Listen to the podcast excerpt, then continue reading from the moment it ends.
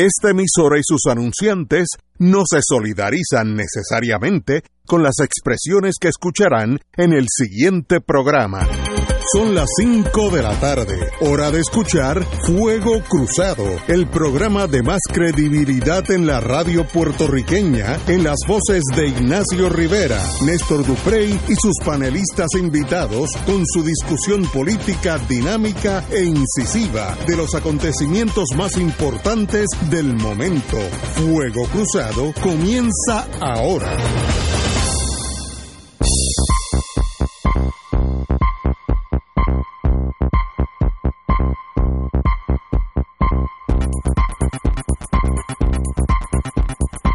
Amigos y amigas, estamos aquí Romancing the Stone, un lunes bello, el sol perfecto, el Caribe perfecto, a la que uno no puede tener quejas estar en el Caribe.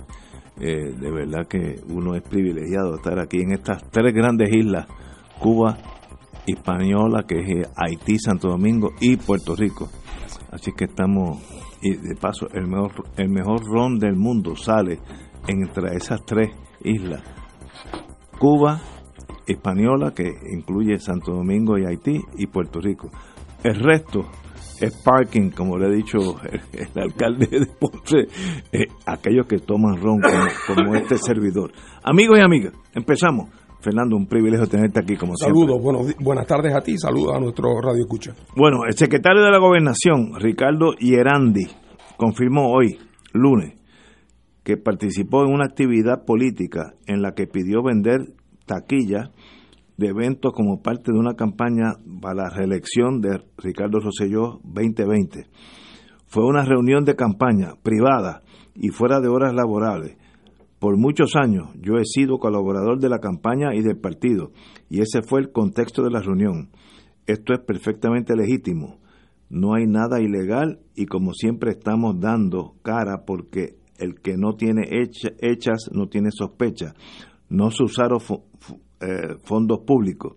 De esta forma, el secretario de la Gobernación reaccionó a la grabación divulgada esta mañana por Noti1, en la que alegadamente eh, Gerandi le, les pide a los presentes mostrarse comprometido y cooperar con la campaña. Gerandi en el audio pidió la colaboración de, para dos eventos. El primer esfuerzo para recursos externos fue el 4 de marzo de, y otra para recursos internos. Tal vez el compañero Martín me puede explicar qué es un recurso externo y luego recursos internos para el 2 de marzo de en el Hotel San Juan. Nunca en esta grabación mencioné la palabra contratista ni cabildero, afirmó el, funcionario. Dijo que la reunión se llevó a cabo en uno de los dos hoteles Hyatt que alberga el centro de convenciones. Eso es relevante. A pregunta del diario, que el Nuevo Día, Gerandi enfatizó que la reunión se dio en su tiempo libre y dijo que hubo más de 50 personas que asistieron al cónclave que pueden constatar que lo que dice es cierto. Los que estuvieron allí le pueden contestar al medio si fue algo, si fue luego de las 6 de la tarde y en un lugar privado, no público fue una reunión privada a colaboradores del partido. Yo invito al que tenga alguna evidencia de que esto fue fuera de horas eh, laborables. No van a poder. Yo tendré mis defectos, pero conocedor de la ley de fiscalización de financiamiento, pues de esta, pues sí, yo creo que sí. Bueno, compañero, con este panorama, ¿qué uno puede analizar? Si está bien, si está mal, si es el procedimiento si, así son las cosas en el Puerto Rico moderno, ¿qué uno hace, compañero Fernando Martín? Bueno, yo creo que además de denunciar lo que sería lo obvio, ¿verdad? Vamos a ponerlo en perspectiva. Esto es lo de siempre. Esto lleva ¿Okay? Así que 50 años. yo primero, cualquiera que no haya participado en esos tome y dama, en esos tome y dame, tome y daca, eh, tenemos derecho a criticarlo. Ningún popular y ningún PNP tiene derecho a criticarlo. Porque eso ha sido así siempre. Eso es lo primero. O sea, no podemos traer, lo he dicho 20 veces, Oye Simpson no lo podemos traer aquí de invitado el día que el tema sea la violencia doméstica. Él no puede ser, puede ser cualquier otro, cualquier otro puede venir. pero no puede ser O.J. Simpson. Así que aquí lo primero es saquemos a la hipocresía del salón. ¿Mm? Esta es la vieja escuela de siempre.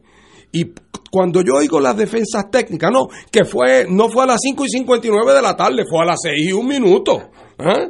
No fue en mi oficina, fue en el hotel de al lado. No, no, hombre, no. Esa es la. Ah, que si es o no delito, que si es el artículo 7, que si es el artículo 4, que si es el 2.2. Hombre, aquí ya estamos grandes. Sabemos cuál es la historia de la política aquí en Puerto Rico y de su financiamiento en las últimas muchas décadas. ¿Cuál ha sido? Pues el partido que va a llegar al poder reúne dinero prometiéndole implícita o explícitamente a la gente que el día que llegue va a repartir el bizcocho con los que ayuden. Y los que están en el poder dicen que para que ellos se los que están pegados a la teta puedan seguir pegados a la teta y los que aspiren a, a poder chupar aún más tienen que seguir contribuyendo o contribuir más.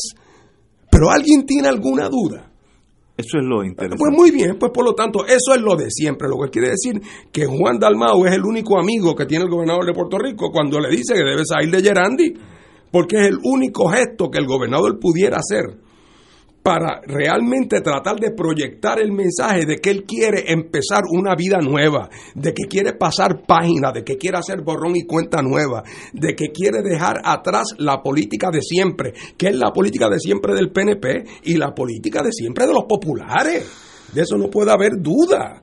Así es que realmente la tentación de darle, porque como estamos en medio de esta vorágine, la tentación de dar la impresión de que es que esto es una cosa insólita, inaudita, ¿dónde vamos a parar? Esto es una cosa terrible, qué cosa ofensiva. Lo es, como lo ha sido siempre, y ha sido una constante, una constante en la historia del financiamiento de la política en Puerto Rico. Lo que hizo Gerandi es el caso prototípico. Si yo fuera profesor y tuviera que dar una clasecita de cómo se levantan y se han levantado los fondos de campaña del PPD y el Partido Popular, en los últimos 20 años, cambiando los nombres y los títulos. Esa, esa alocución de Gerandi es lo que se ha hecho siempre. Así es que otra vez, primero solamente pueden criticarlo los que no sean populares ni PNP. Porque eso, eh, eh, es que esos están en eso, es que están en eso y van a hacerlo otra vez.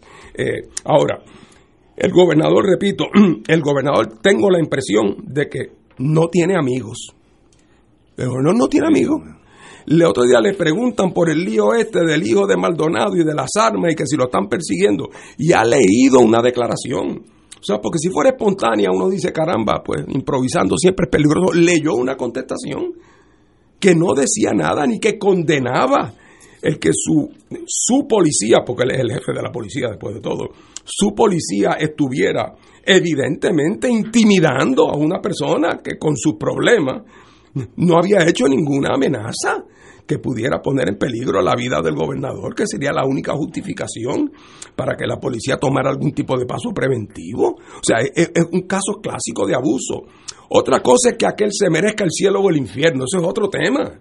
Lo que no se merece, como no se merece ningún ciudadano, es que le ajoten la policía encima porque hay crítica al gobierno.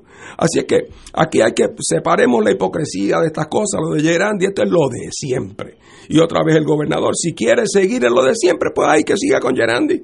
Invocan el artículo 2.7 o el 2.6 o la excepción número 4 o el caso tal, o como dije, que fue a las 6 y 1 de la tarde en vez de las 5 y 59. Pero, pero ese no es el problema.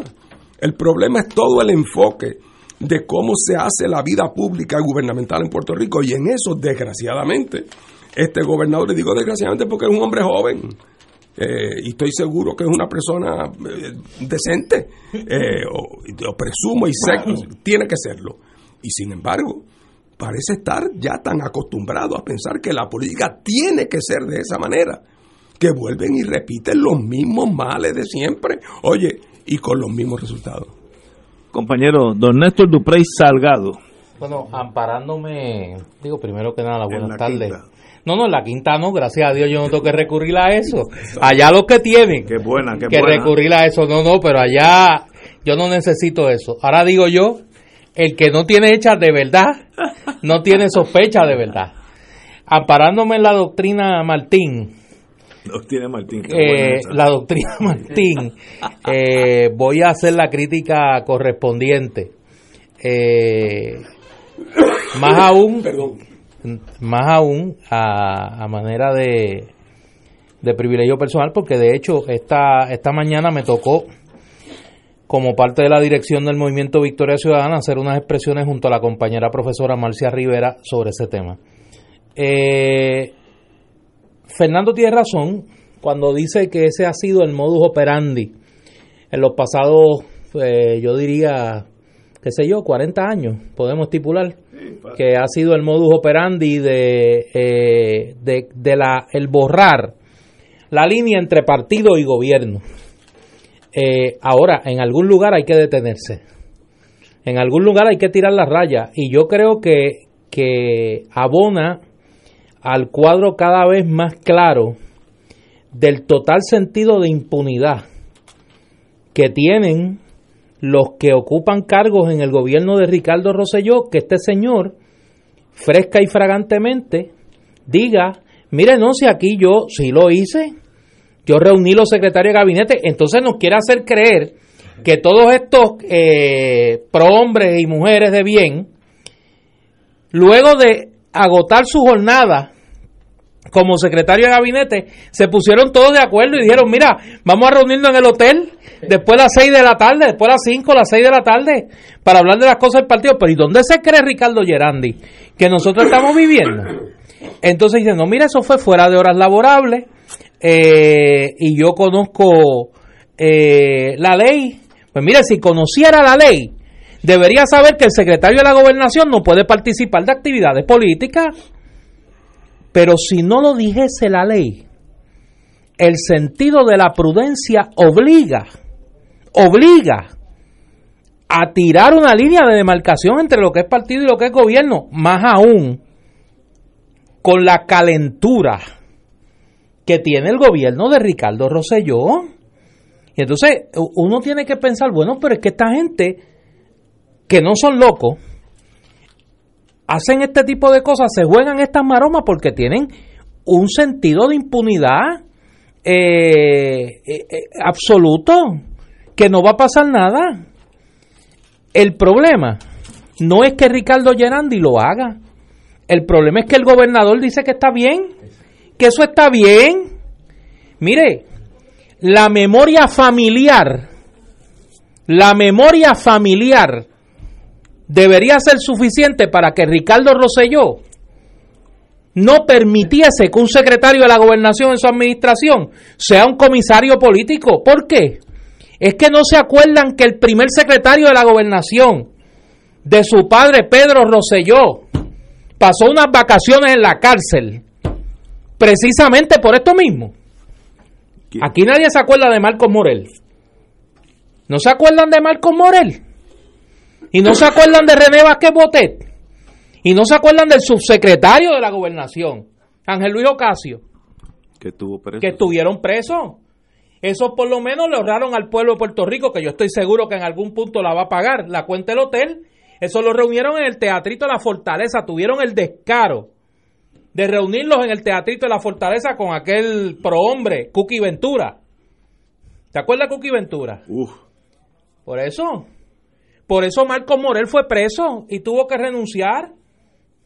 Por eso René Vázquez Botet, que era el secretario, el director de finanzas del PNP, fue preso. Así que la memoria familiar nada más lo debería llevar a, estar claro que eso no puede pasar. Y después el segundo secretario de la gobernación, ¿tú te acuerdas quién era? Ángel Morey. Ángel Morey, lo dejo ahí, como dicen lo- lo- los chamaquitos, lo dejo ahí. Ángel Morey, o sea, que el récord familiar en cuanto al activismo político y la flexibilidad en cuanto a la ley de los secretarios de la gobernación, Ricardo Rosselló lo tiene en su casa, que puede preguntar, no tiene que hacer nada. Y entonces uno tiene que decir, ¿qué pasa aquí realmente?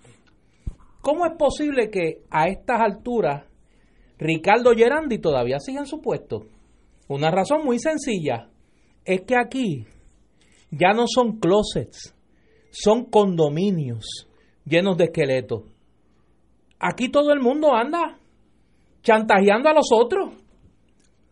Y entonces yo me imagino que Ricardo Gerandi dirá, tengo aquí el dedo índice en el seguro de la granada.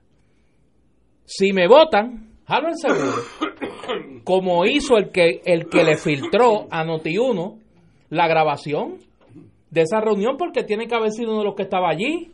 ¿Y quiénes estaban allí? Los secretarios y directores de agencia. Pues mira, un secretario director de agencia filtró la grabación. Eso no hay que ser un genio. Ese es el clima que vive el gobierno de Ricardo Rosselló. Fernando lo adelantó aquí hace unos días, que iba a ser imposible gobernar. Y eso es lo de Gerandi. No hemos hablado de la persecución policíaca a Raúl y Maldonado. Vamos a ver. No hemos hablado del ahorita. conflicto de interés que le señalan a la secretaria de Justicia, Wanda Vázquez, en la investigación de Raúl Maldonado, que lo señala su ex compañero de gabinete. No es Raúl y Maldonado hijo que le pueden, que ahora le están imputando que está loco. Es Raúl Maldonado padre, el que dice yo no fui, porque esa señora tiene un conflicto de interés en esto. Y yo estoy cooperando hace semanas con los federales. Ese es el clima. Lo peor, que el gobernador tolere esta barbaridad. Oye, perdón, y no hemos hablado del tema de fondo, me parece a mí, el- el- lo más gordo de todo esto, lo que ha ocurrido en educación. Es decir, vamos, El- el eso, es- anuncio eso es- de la sindicatura. Sí, la sindicatura. Eso es eh, Major Leagues. Vamos a una pausa. Fuego Cruzado está contigo en todo Puerto Rico. La oficina médica del Dr. Ramón Luis López Acosta, especialista en medicina de familia, provee servicio a pacientes adultos y geriátricos de manera continua y comprensiva, servicio de medicina primaria preventiva y de medicina intrahospitalaria a nuestros pacientes, localizada en la calle Lloveras 650, edificio Centro Plaza, suite 207, Santurce, cerca del Hospital Pavía. Llámenos al 787-725-7888. 725-7888 y haga una cita para evaluación. Aceptamos la mayoría de los seguros médicos Advantage y comerciales. Cuando un amigo se va. Tras un lleno total, regresa el tributo a Alberto Cortés. Esta vez en Punto Fijo Centro de Bellas Artes Santurce. Carlos Esteban Fonseca junto al maestro Cito Celante en el piano estarán interpretando los temas más recordados de este extraordinario cantautor argentino. Tributo a Alberto Cortés con Carlos Esteban Fonseca y el maestro Cito Celante el sábado 20 de julio en Punto Fijo Centro de Bellas Artes Santurce. Boletos a la venta en prticket.com 787-303-0334. Auspicia Radio Paz y Radio Oro. Si una buena historia quieres escuchar, si quieres saber lo que en verdad pasó, ya no tienes por qué esperar, solo pon la radio y haz como yo. Es la radio, la radio, la radio soy yo. Si tú quieres descubrir, es mejor escuchar y activarte aquí. Conéctate a la radio, es la radio, la radio, la radio activarte aquí. Conéctate a la nada.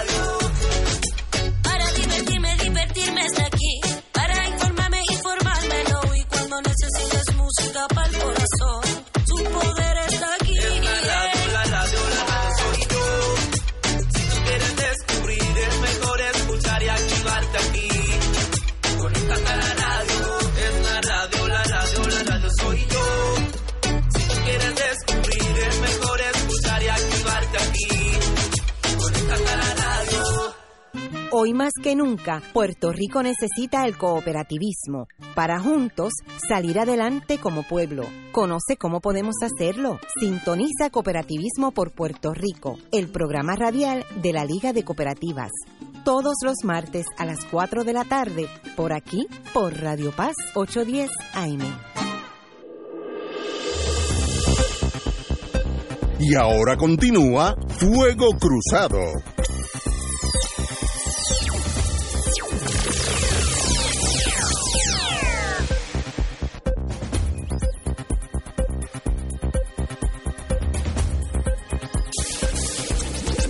Regresamos, amigos, compañero don Néstor Dupré. me quedó en la lista para la memoria histórica. Fernando es malo, pero recuerda, entonces yo tengo que traerlo y se echa a reír. Álvaro Cifuente, el non plus ultra. Álvaro Cifuente, ese fue el primero, estuvo tan poco, porque tenía así unas actitudes eliasanchísticas, de mucho, mucho, mucho, en poco, poco, y se tuvo que ir. Lleva como 20 años en No, no, no, es, Washington. es el primer exilado político del gobierno de Pedro Rosselló. Él se fue. le han servido bien. No, sus destrezas le han servido, No, y que le- porque se ha movido en el, en el Sí, mundo de... la- Las grandes ligas era un, un nativo con talento.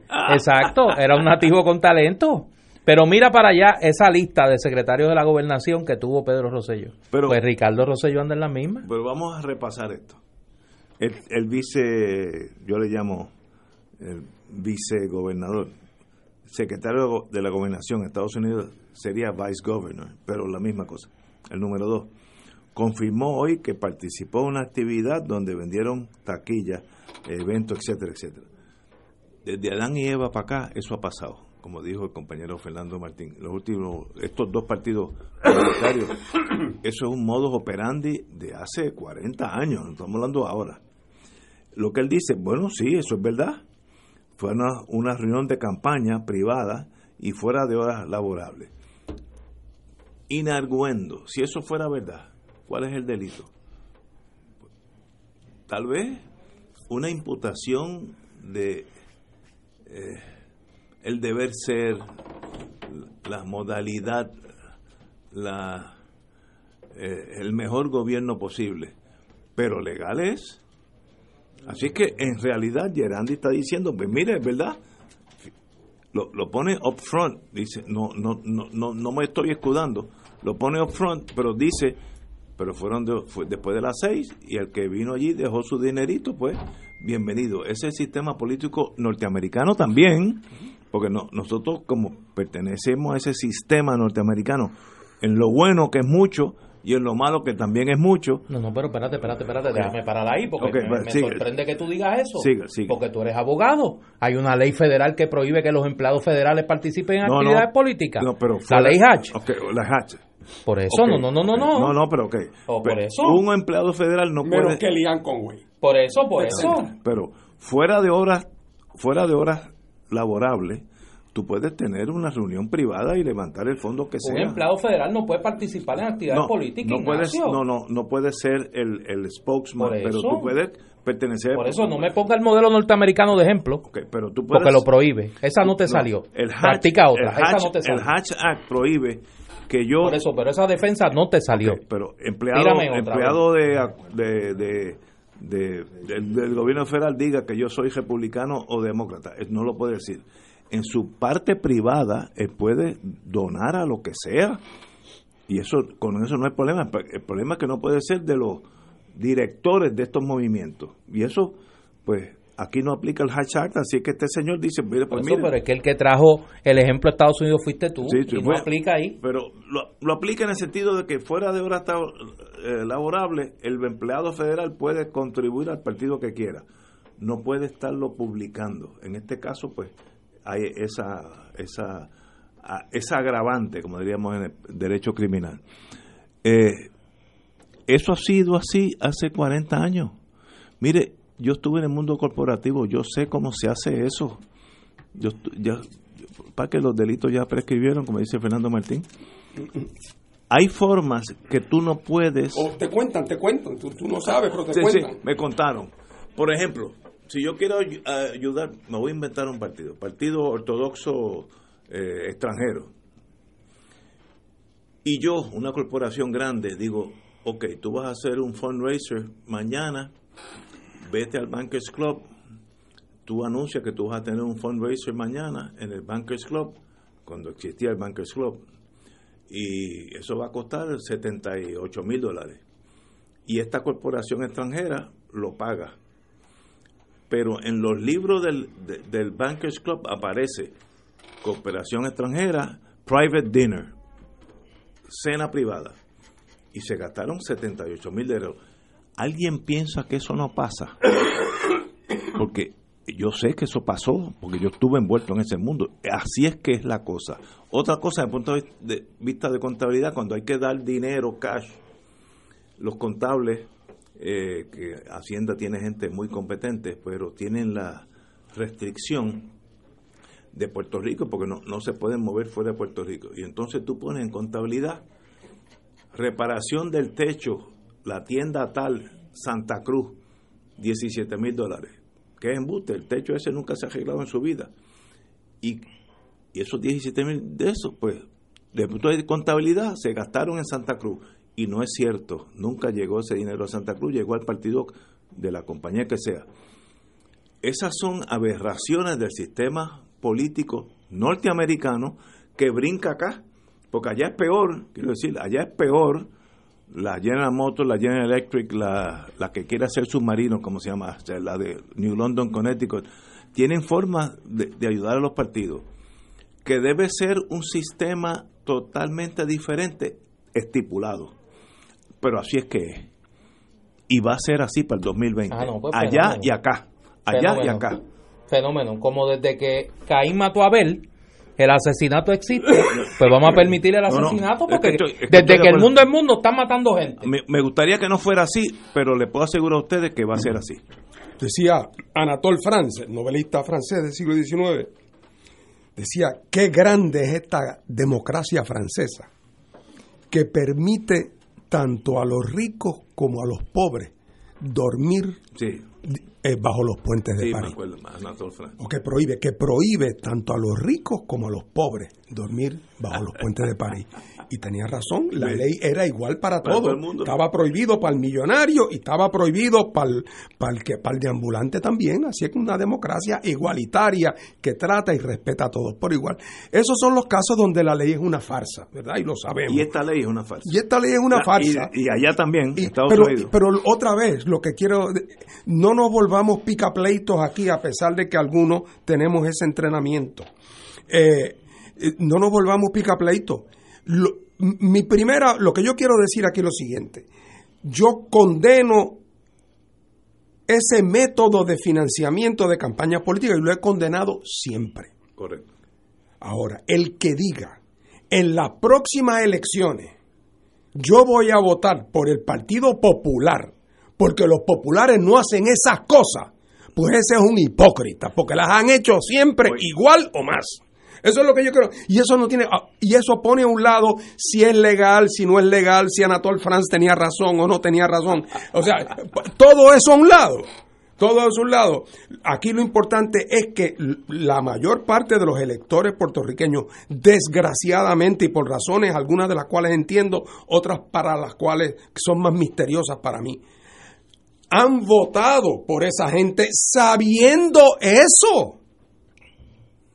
Pero es que, eh, eh, es que alguien tiene duda. Que lo sabemos. O es que, o es que quizás la gente piensa que eso es algo que es inevitable, que es como la vida, pues que hay días lluviosos y días de sol, y que pues, por lo tanto tienes que vivir con eso, y que si quieres vivir en Puerto Rico tienes que saber que hay una época de huracanes, como si eso fuera parte de nuestra naturaleza y que no vale la pena combatir eso, y que por lo tanto cualquiera que diga mi objetivo es que algún día tengamos un sistema político limpio y decente, que ese es un soñador o es un universitario o es un utópico, no se le puede hacer caso, ese no va para ningún sitio, o sea, eh, yo lo quiero decir es que más allá de, la culpa que tienen los dirigentes, que es mucha, y inclusive alguna de ellas punible por ley, aunque otras quizás perfectamente legales.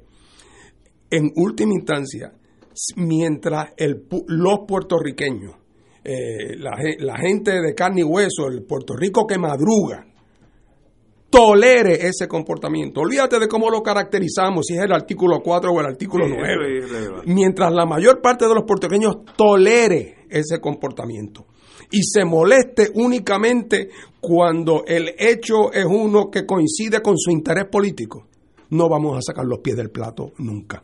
eh, eh, en ese sentido.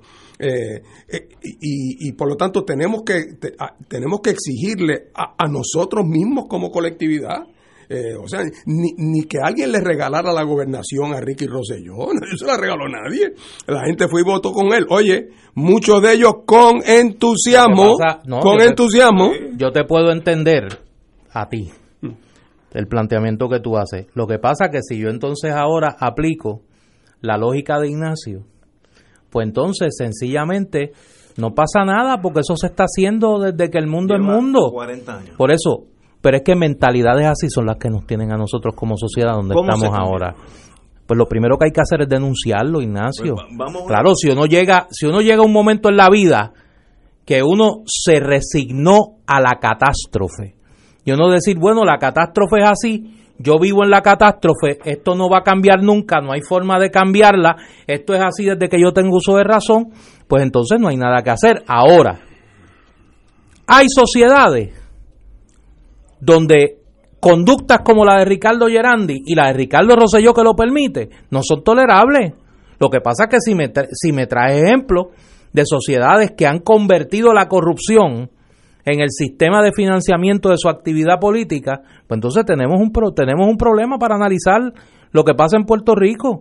Esa conducta es intolerable, es inaceptable. Ah, el que la quiera aceptar, porque eso es así desde siempre, lo han hecho populares y PNP, y por cada Anaudi hay un Elías Sánchez, pues entonces mira, yo creo que esos son gente que entregó la posibilidad de que las cosas en el país cambien. Yo no estoy en ese grupo. Vamos a una pausa y yo continúo con este tema. Esto es Fuego Cruzado por Radio Paz 810 AM. Diariamente en nuestra cocina algo delicioso se cuece en la olla. Se escucha el cortar de la cebolla y el triturar de los ajos. En Freshmart utilizamos ingredientes frescos sin aditivos ni preservativos. En el deli encontrarás la mejor variedad de desayunos, almuerzos y cenas, pizzas artesanales y más. Los mejores especiales de la semana para comer sano y sabroso. Explora la variedad de ofertas más saludables. Ven a Freshmart en Aguadilla, Caguas, Carolina, Condado, Guaynabo y Atorrey. Freshmart es para todos. Fuego Cruzado está contigo en todo Puerto Rico. La Academia Espíritu Santo de Levittown anuncia su periodo de matrícula 2019-2020. Aprovecha los precios más competitivos en matrícula, rematrícula y nuevo ingreso, desde prekinder a undécimo grado. Contamos con el programa académico y religioso más completo, laboratorio de ciencias y tecnología, pizarras inteligentes, servicio de comedor escolar, enfermería, seguridad, entre otros. Dale a tus hijos la oportunidad de ser parte de nuestra comunidad para que pueda crecer en ellos ese espíritu de tigres de la Academia Espíritu Santo. Estamos acreditados por la State Association, Academia Espíritu Santo de Levittown, iluminados por el Espíritu, guiados por la fe. 7840905, 7840160 o accede a academiaespiritusanto.org. Ciertas restricciones aplican. Radio Paz te ofrece el mejor motivo para levantarte temprano y disfrutar el comienzo de un nuevo día de lunes a viernes con Enrique Y Radio Paz en la mañana. La dosis perfecta de noticias, deportes y éxitos musicales de todos los tiempos, humor y curiosidades, calendario de actividades y tus peticiones musicales por el 787-300-4982. Conéctate con el 810 AM de lunes a viernes con Enrique Liboy y Radio Paz en la mañana. Todos los miércoles de 4 a 5 de la tarde le ofrecemos el programa Infoempresas y algo más. En este espacio entrevistamos a empresarios de la casa, prospectos y actividades que están haciendo el trabajo de llevar adelante la economía de nuestra isla. Y ese algo más es la integración a las 4 y 30 de la doctora Olga Meléndez con su espacio Que pasa en casa, donde la comunidad es el protagonista y ella a su especial estilo les ayudará a encontrar soluciones. La cita todos los miércoles a las 4 de la tarde por el 810 AM Radio Paz y Radio Paz 810.com, donde ser mejor es posible. Todos los jueves Radio Paz y la Administración del Seguro Social te ofrecen un espacio informativo para orientarte y aclarar tus dudas sobre los derechos, requisitos y obligaciones para poder disfrutar de sus beneficios. Plantea tus preguntas por el 787-300-4982 y conoce antes que nadie los detalles concernientes a cambios y nuevas regulaciones, escuchando todo sobre Seguro Social con Víctor Rodríguez los jueves de 2 a 3 de la tarde por Radio Paz 810.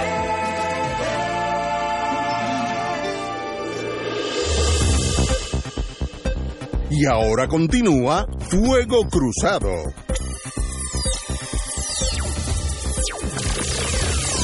Regresamos, amigos y amigas, a Fuego Cruzado. Estamos hablando de la problemática de financiamiento de la de las campañas políticas hace como 10, 15 años, un amigo que estaba en ese mundo muy, muy, muy adentro me dijo, el problema con la ley electoral es que me dio unos números, pero me lo voy a inventar ahora porque no recuerdo el número exacto. Si el partido X de mayoría sigue la ley electoral, va a levantar, me estoy inventando este número, 13 millones de pesos. Totalmente legal. Pero la elección de verdad para ganar necesita 20 millones. Te faltan 7. Esos 7 hay que josearlos de forma ilegal. El otro partido va a hacer lo mismo, va a levantar 13, pero necesita 7. Entonces, la misma ley electoral te fuerza la realidad económica de, la, de, la, de las elecciones, te fuerzan a estar en la calle con un cuchillo en la boca. Eso tiene solución. Vamos a seguir el, el modelo eh, escandinavo. No sé si es Suecia, Noruega, Finlandia, uno de esos tres. Todo partido va a tener X partidas, columnas en el periódico. Aunque tenga mil veces más dinero que el otro, va a tener, vamos a decir, 1500 columnas en el periódico, no más. Eh, va a tener X horas, vamos a ponerle 10.000 horas en la radio a los tres partidos. No puede tener 11.000, 10.000. Entonces tú, no importa el dinero que tú tengas, tú limitas la, eh, el aspecto político publicitario a la masa votante. Yo creo que ese sistema es excelente. Ahora, en el sistema norteamericano eso no, no es posible porque el Supremo ha dicho que esto es eh, libertad personal y si yo tengo una compañía, se llama Rivera Enterprises, yo quiero donar un billón de dólares al partido, el que sea, pues yo puedo eh, hacer un, Rivera Enterprises habla y favorecer a- al compañero Fernando Martín para el puesto que sea. Y eso es totalmente legal. Así que el sistema norteamericano que hemos heredado rompe, va, va en contra del sistema que yo creo que es casi perfecto europeo, europeo, que dice tú vas a tener tanta participación en los periódicos, los tres partidos, en el caso nuestro, tú vas a tener tanta participación en la radio, en televisión, más nada, aunque te sobre el dinero. Es un buen sistema. Ahora, en nuestro sistema norteamericano, eso no es posible jurídicamente. Así es que, ¿qué uno hace ante esa realidad? Pues ahí aparecen los fundraisers de esto, y le va- vendiendo tickets de estas ¿Tú sabes cosas. lo que uno puede hacer, Ignacio? Ser honesto. Para ser honesto no hay que, o sea, yo no necesito, yo no necesito una ley que me diga que hay que ser honesto. El problema es que aquí se quiere racionalizar la deshonestidad. Aquí hay gente que se dedica a razonar las conductas deshonestas y a estar justificando las actitudes deshonestas de la gente. Ah, sí, no, no, bendito, hay que cogerle pena porque como todo el mundo lo ha hecho, o sea, pues mira, el racion- e- ese razonamiento llega a la barbarie. ¿Cómo lo O corregimos? sea, siendo honesto, Ignacio, lo primero que hay que hacer es ser honesto. A Ricardo Gerandi nadie le tiene que decir que hay una ley que prohíbe que un secretario de la gobernación, y yo estoy seguro, seguro que cuando descubramos la hora y el día, porque eso los celulares lo guardan, si esa, si esa conversación se grabó en un celular, vamos a saber el día y la hora en que fue esa reunión. Y quedará expuesto Ricardo Gerandi. Y quedará expuesto el gobernador que le cree. Que le vio haber preguntado desde el principio a qué hora fue eso. Y yo estoy seguro que el gobernador sabía de la reunión. Por eso, por eso la prueba. Aquí tenemos que establecer la honestidad como un principio de conducta en la gestión gubernamental y el sentido común. Lo que pasa es que todo eso se ha perdido y hemos caído en el sofismo. Pues mira, bendito, como todo el mundo lo ha hecho, que lo haga Gerandi también. Mira, la contestación a tu pregunta, Ignacio, es que sí hay manera, aún dentro del, de la excentricidad constitucional norteamericana, eh, hay maneras de atacar este problema. Eh, y la excentricidad constitucional es que Estados Unidos es el único país en el mundo cuyo Tribunal Supremo ha resuelto que cuando Ignacio Rivera dice yo favorezco a Néstor para gobernador, está haciendo uso de su libre expresión. El Señor No te reprenda. Pero y entonces resulta que si Ignacio dice y además yo quiero gastarme 10 millones de pesos Para poniendo Néstor- anuncios diciendo eso, Y eso el Tribunal Supremo dicho eso es igualito de libre expresión que lo primero. Así que por lo tanto nadie le puede imponer una restricción. Ah, hay otras restricciones secundarias. No puede ese dinero no lo puede no lo puede recibir Néstor. Sí, pues, eh, Pero, eh, pero tú partido. puedes poner un anuncio mañana, página completa en el nuevo día, de aquí al día de las elecciones, firmado Ignacio Rivera o Ignacio Rivera Inc., si es una corporación. También puedes ponerlo diciendo las 25 razones por las cuales hay que votar por fulano de tal. O sea, ¿Cómo es la manera de darle la vuelta a eso? Lo- todos los derechos son renunciables, o casi todos los derechos son renunciables. Eh, así que, por lo tanto, si usted dice, mire, eh, para participar en la próxima campaña política, eh, Ignacio, eh, si usted va a participar, el Estado calcula que una campaña razonable que le pueda llegar a la mayor parte de la gente cuesta tanto dinero.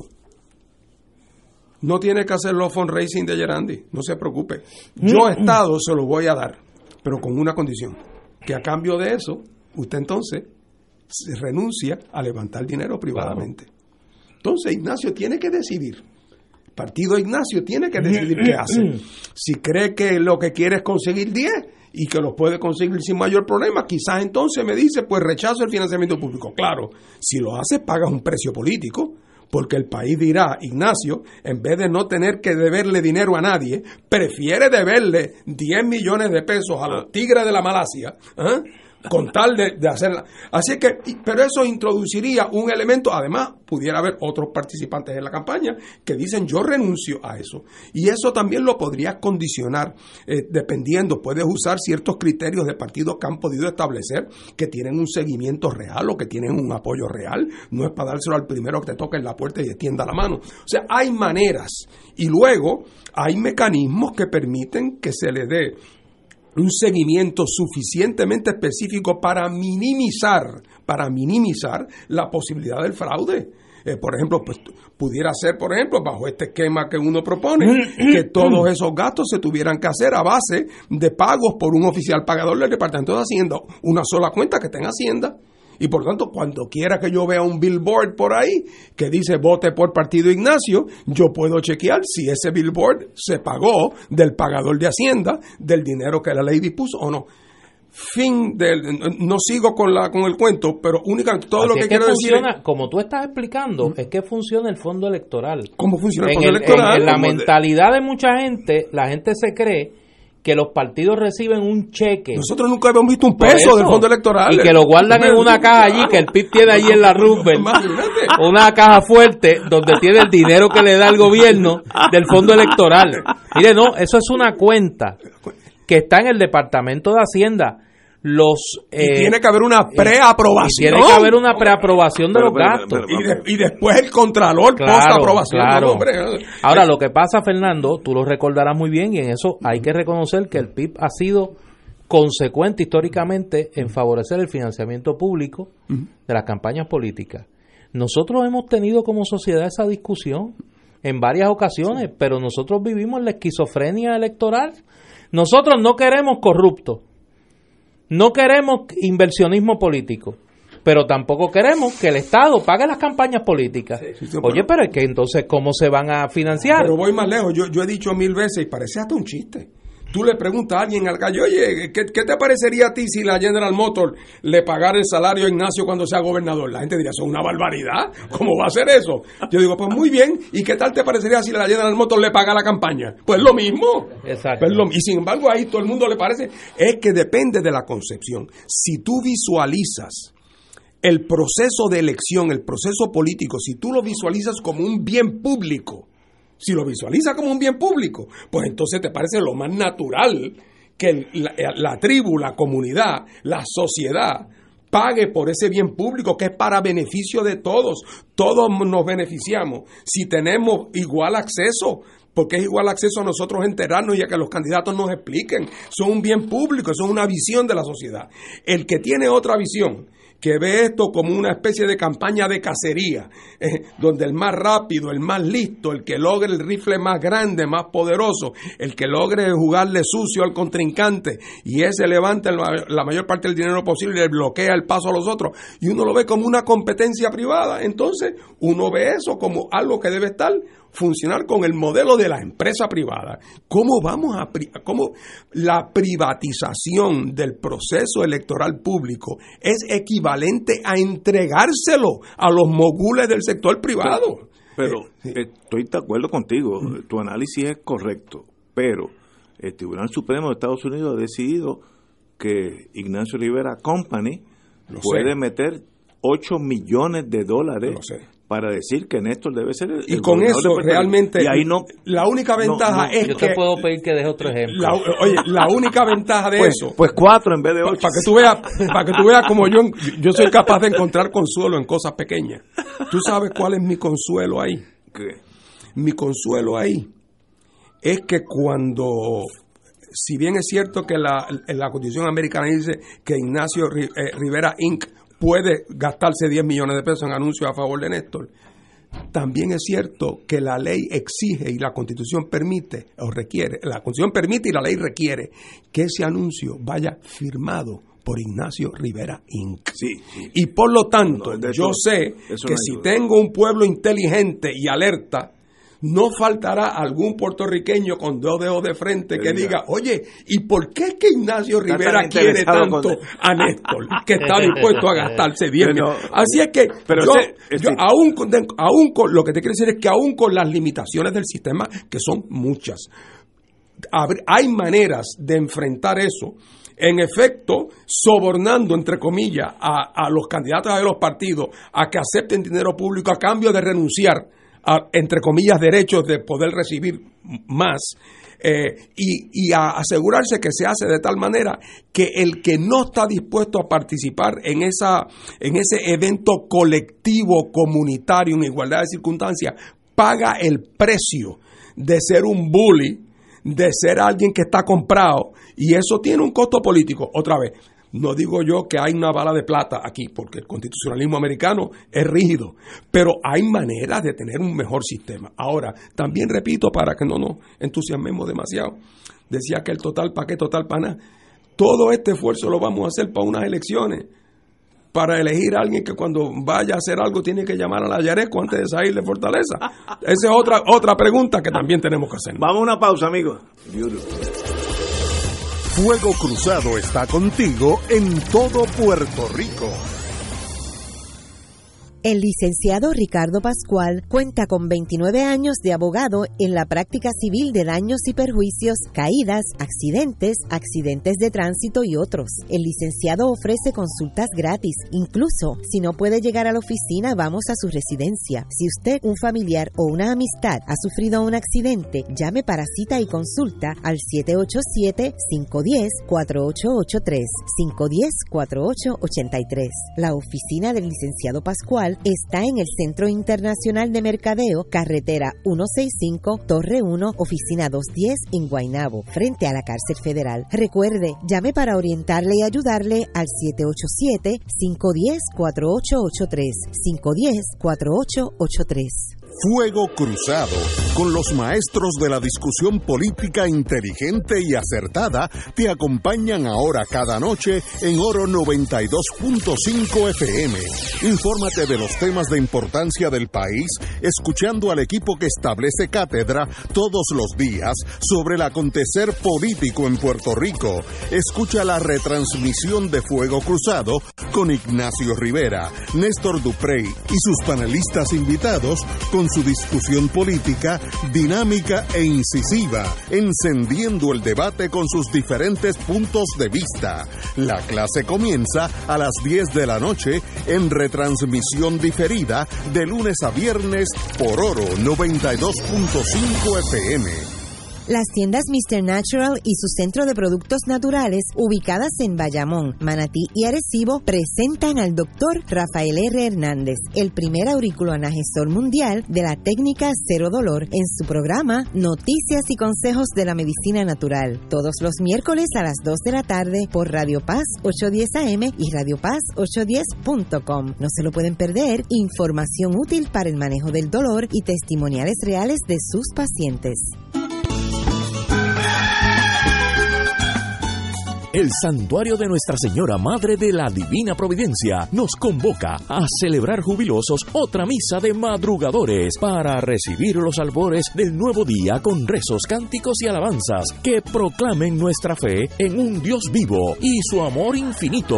Congrégate desde las 5 de la mañana con tus hermanos este sábado, 6 de julio, en el Santuario Nacional de Nuestra Señora Madre de la Divina Providencia en Cupey. Transmisión en directo por Radio Paz 810 AM y Radio Paz 810.com. Además, por Oro 92.5 y Radio Oro FM.com. Info 787-646-9448. Santuario de la Providencia.org.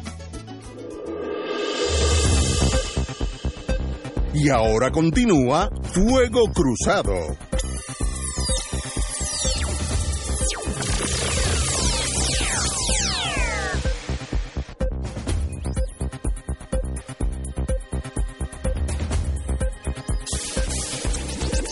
Regreso al aire. Antes de pasar a otro tema, porque tenemos varios temas. Para mí, el sistema, y no estoy, no quiero ser, yo no tengo la memoria de Néstor, o Suecia, o Noruega, o Finlandia, uno de esos tres, tiene que las elecciones usted va a tener X porcentaje de los periódicos del país por tanto tiempo, X porcentaje de las radios, X porcentaje de la televisión, Porcentaje de, de poner cosas en los postes, más nada.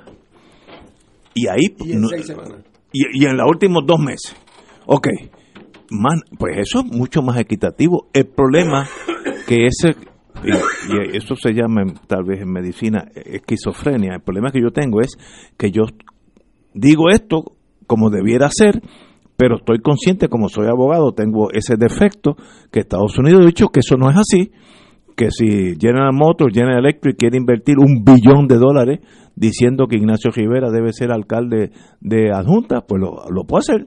Pues, pues no se puede. Ah, que debiera ser el sistema europeo, yo creo que es muy superior al sistema norteamericano.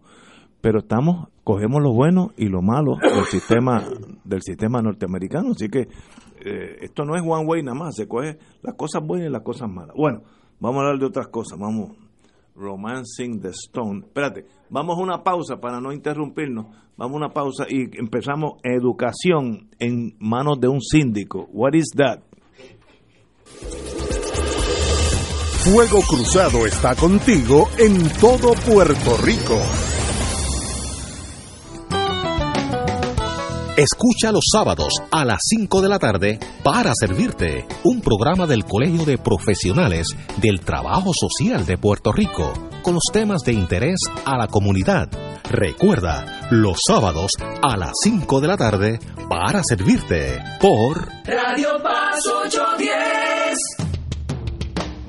Todos los jueves Radio Paz y la Administración del Seguro Social te ofrecen un espacio informativo para orientarte y aclarar tus dudas sobre los derechos, requisitos y obligaciones para poder disfrutar de sus beneficios. Plantea tus preguntas por el 787-300-4982 y conoce antes que nadie los detalles concernientes a cambios y nuevas regulaciones, escuchando todo sobre Seguro Social con Víctor Rodríguez los jueves de 2 a 3 de la tarde por Radio Paz 810. 2.6 millones de autos en Puerto Rico, algunos de ellos con desperfectos.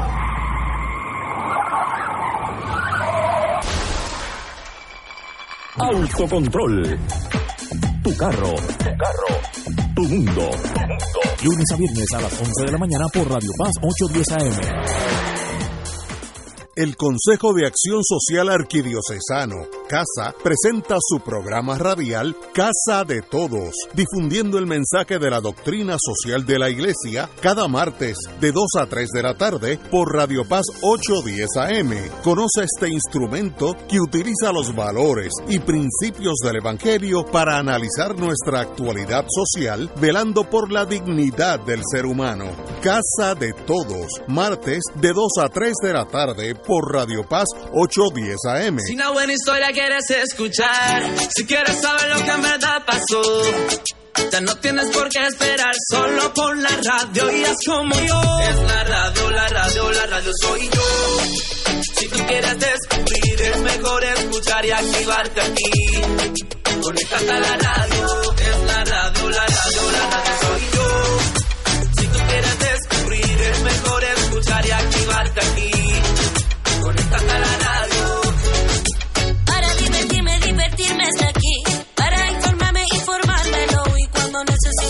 Música para el corazón,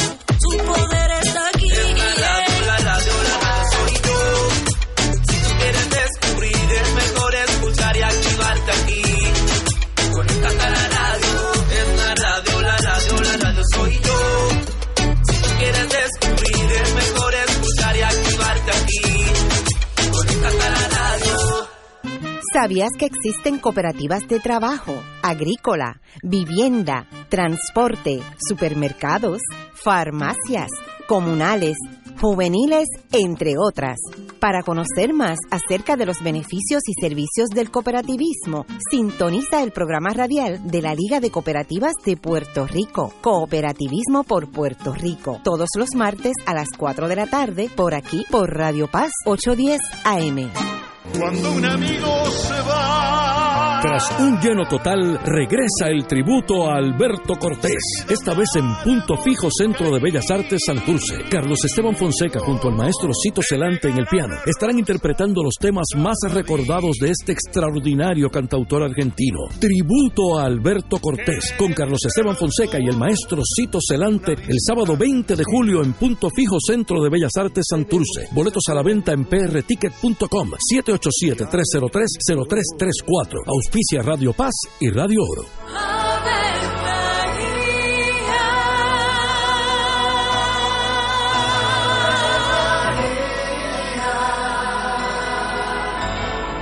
El ángel del Señor anunció a María. y ella concibió por obra del Espíritu Santo. Dios te salve María, llena eres de gracia, el Señor es contigo. Bendita tú eres entre todas las mujeres, y bendito es el fruto de tu vientre Jesús. Santa María, Madre de Dios, ruega por nosotros pecadores, ahora y en la hora de nuestra muerte. Amén. He aquí la esclava del Señor. Hágase en mí según tu palabra. Dios te salve María, llena eres de gracia, el Señor es contigo. Bendita tú eres entre todas las mujeres, y bendito es el fruto de tu vientre Jesús. Santa María, Madre de Dios, ruega por nosotros pecadores, ahora y Y el Verbo se hizo carne. Y habitó entre nosotros. Dios te salve María, llena eres de gracia, el Señor es contigo. Bendita tú eres entre todas las mujeres, y bendito es el fruto de tu vientre Jesús. Santa María, Madre de Dios, ruega por nosotros pecadores, ahora y en la hora de nuestra muerte. Amén. Ruega por nosotros, Santa Madre de Dios. Para que seamos dignos de alcanzar las promesas de nuestro Señor Jesucristo. Oremos. Derrama, Señor, tu gracia sobre nosotros, que por el anuncio del ángel hemos conocido la encarnación de tu Hijo, para que lleguemos por su pasión y su cruz a la gloria de la resurrección, por Jesucristo nuestro Señor. Amén. Gloria al Padre, al Hijo y al Espíritu Santo. Como era un principio, ahora y siempre, por los siglos de los siglos. Amén. Ser rotario es vivir la alegría de servir a los demás, a la vez que cultivas la amistad y el compañerismo, sin límites y descanso. Mensaje del Club Rotario de Río Piedras.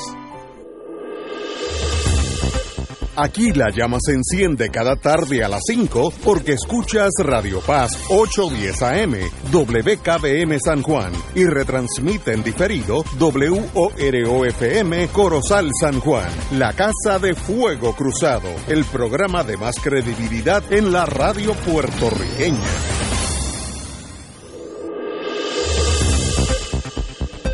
Y ahora continúa Fuego Cruzado.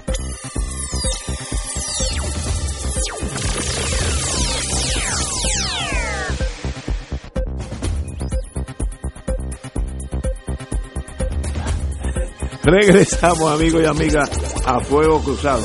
Bueno, este jueves estábamos hablando de ese tema, es 4 de julio, así que estaremos aquí 4 de julio si, si el Señor lo, así lo desea. Bueno, vamos a hablar de educación. Eh, como diría mi mamá, que en paz descanse, el diablo está suelto.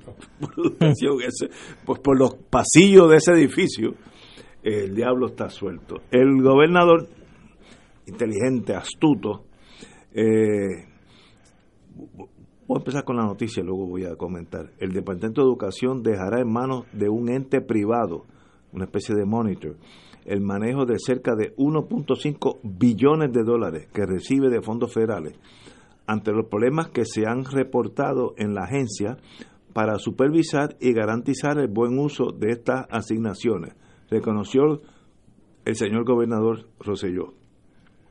El mandatario rechazó, sin embargo, que esa acción responda a una pesquisa que realiza el FBI. Por año, Educación ha carecido de personal con la preparación adecuada para solicitar y supervisar el uso de fondos federales y tampoco cuenta con los sistemas de información para monitorear las asignaciones de forma eficiente. Desde la secretaria auxiliar de, de Asuntos Federales detalló el señor gobernador.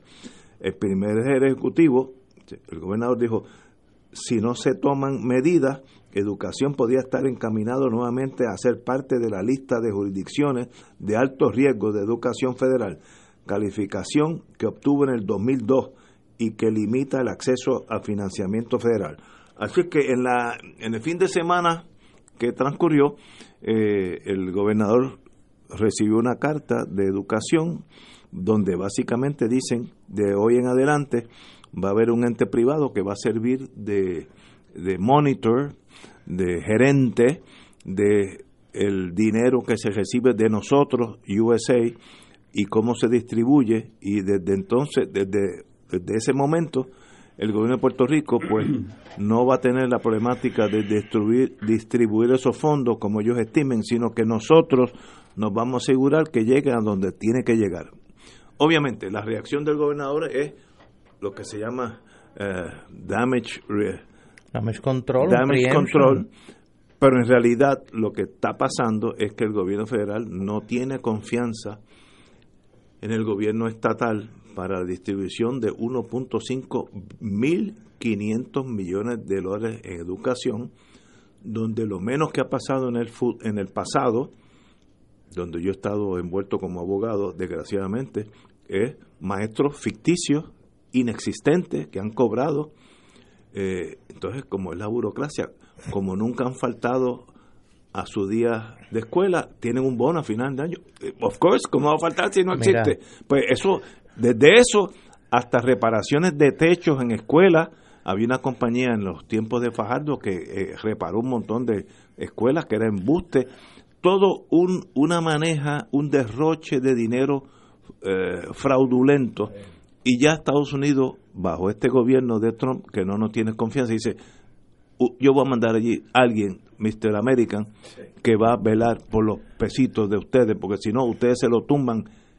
Y desgraciadamente es verdad, desgraciadamente. Antes que, que Fernando haga su análisis, me hace una pregunta aquí que sería bueno que aclare. Cuando tú dices que te refieres a el gobernador, y dice que es inteligente y astuto. ¿De quién tú hablas? No, no, porque no, no, porque dice que él, él lo pidió. ¿Pero de qué gobernador tú el, nuestro, el único gobernador que tenemos hasta el ¿Tú estás hablando del actual, de Ricardo Rosselló? Hasta el 20. En la misma oración tuvo de Ricardo Rosselló, que es inteligente y, astuto. Y, astuto. Ah, no, pues y digo, gobernador hasta el 20, si no hasta el 24. Si no hasta el 24. yo entendí, yo entendí. Pero es astuto en el sentido que una noticia que es negativa la torna. No es que yo estaba pidiendo eso mismo. Así que en eso, en eso. Cuando yo escuché eso. Tiene juego de pie. Cuando yo escuché eso. ¿A ti te chocó también? Bueno, es que me recordó algo. me recordó un cuento que una vez me hicieron de un individuo a quien le dicen, oye, Fulano, quiero decirte que acabo de ver a tu novia en un cine con otro tipo allí besuqueándose Y entonces el hombre contestó. Titubió momentáneamente, pero dijo, si es que yo le pedí que la invitara porque ella estaba tristona. Ay, bendito, por favor. Bendito, todo el mundo sabe. Porque, porque, pues, pues, ¿cómo, Menos que- Ignacio, eh, menos o sea, o sea, eh, yo, yo creo que lo de listo y astuto, pues yo Sí, no sé. está. El estándar tuyo en esto es bajito. Es bajito, es bajito.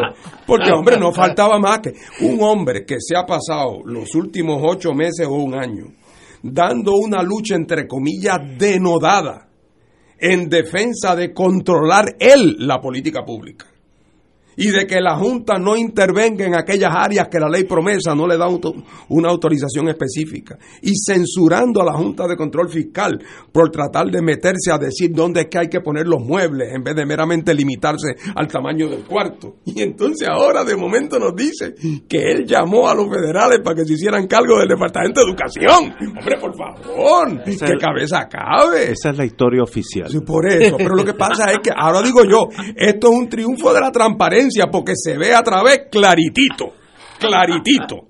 Bueno, ¿qué es lo que pasa? Esto es más importante que Gerandi y que es más importante que Maldonado, porque Gerandi y Maldonado son las versiones del momento de un mal de siempre.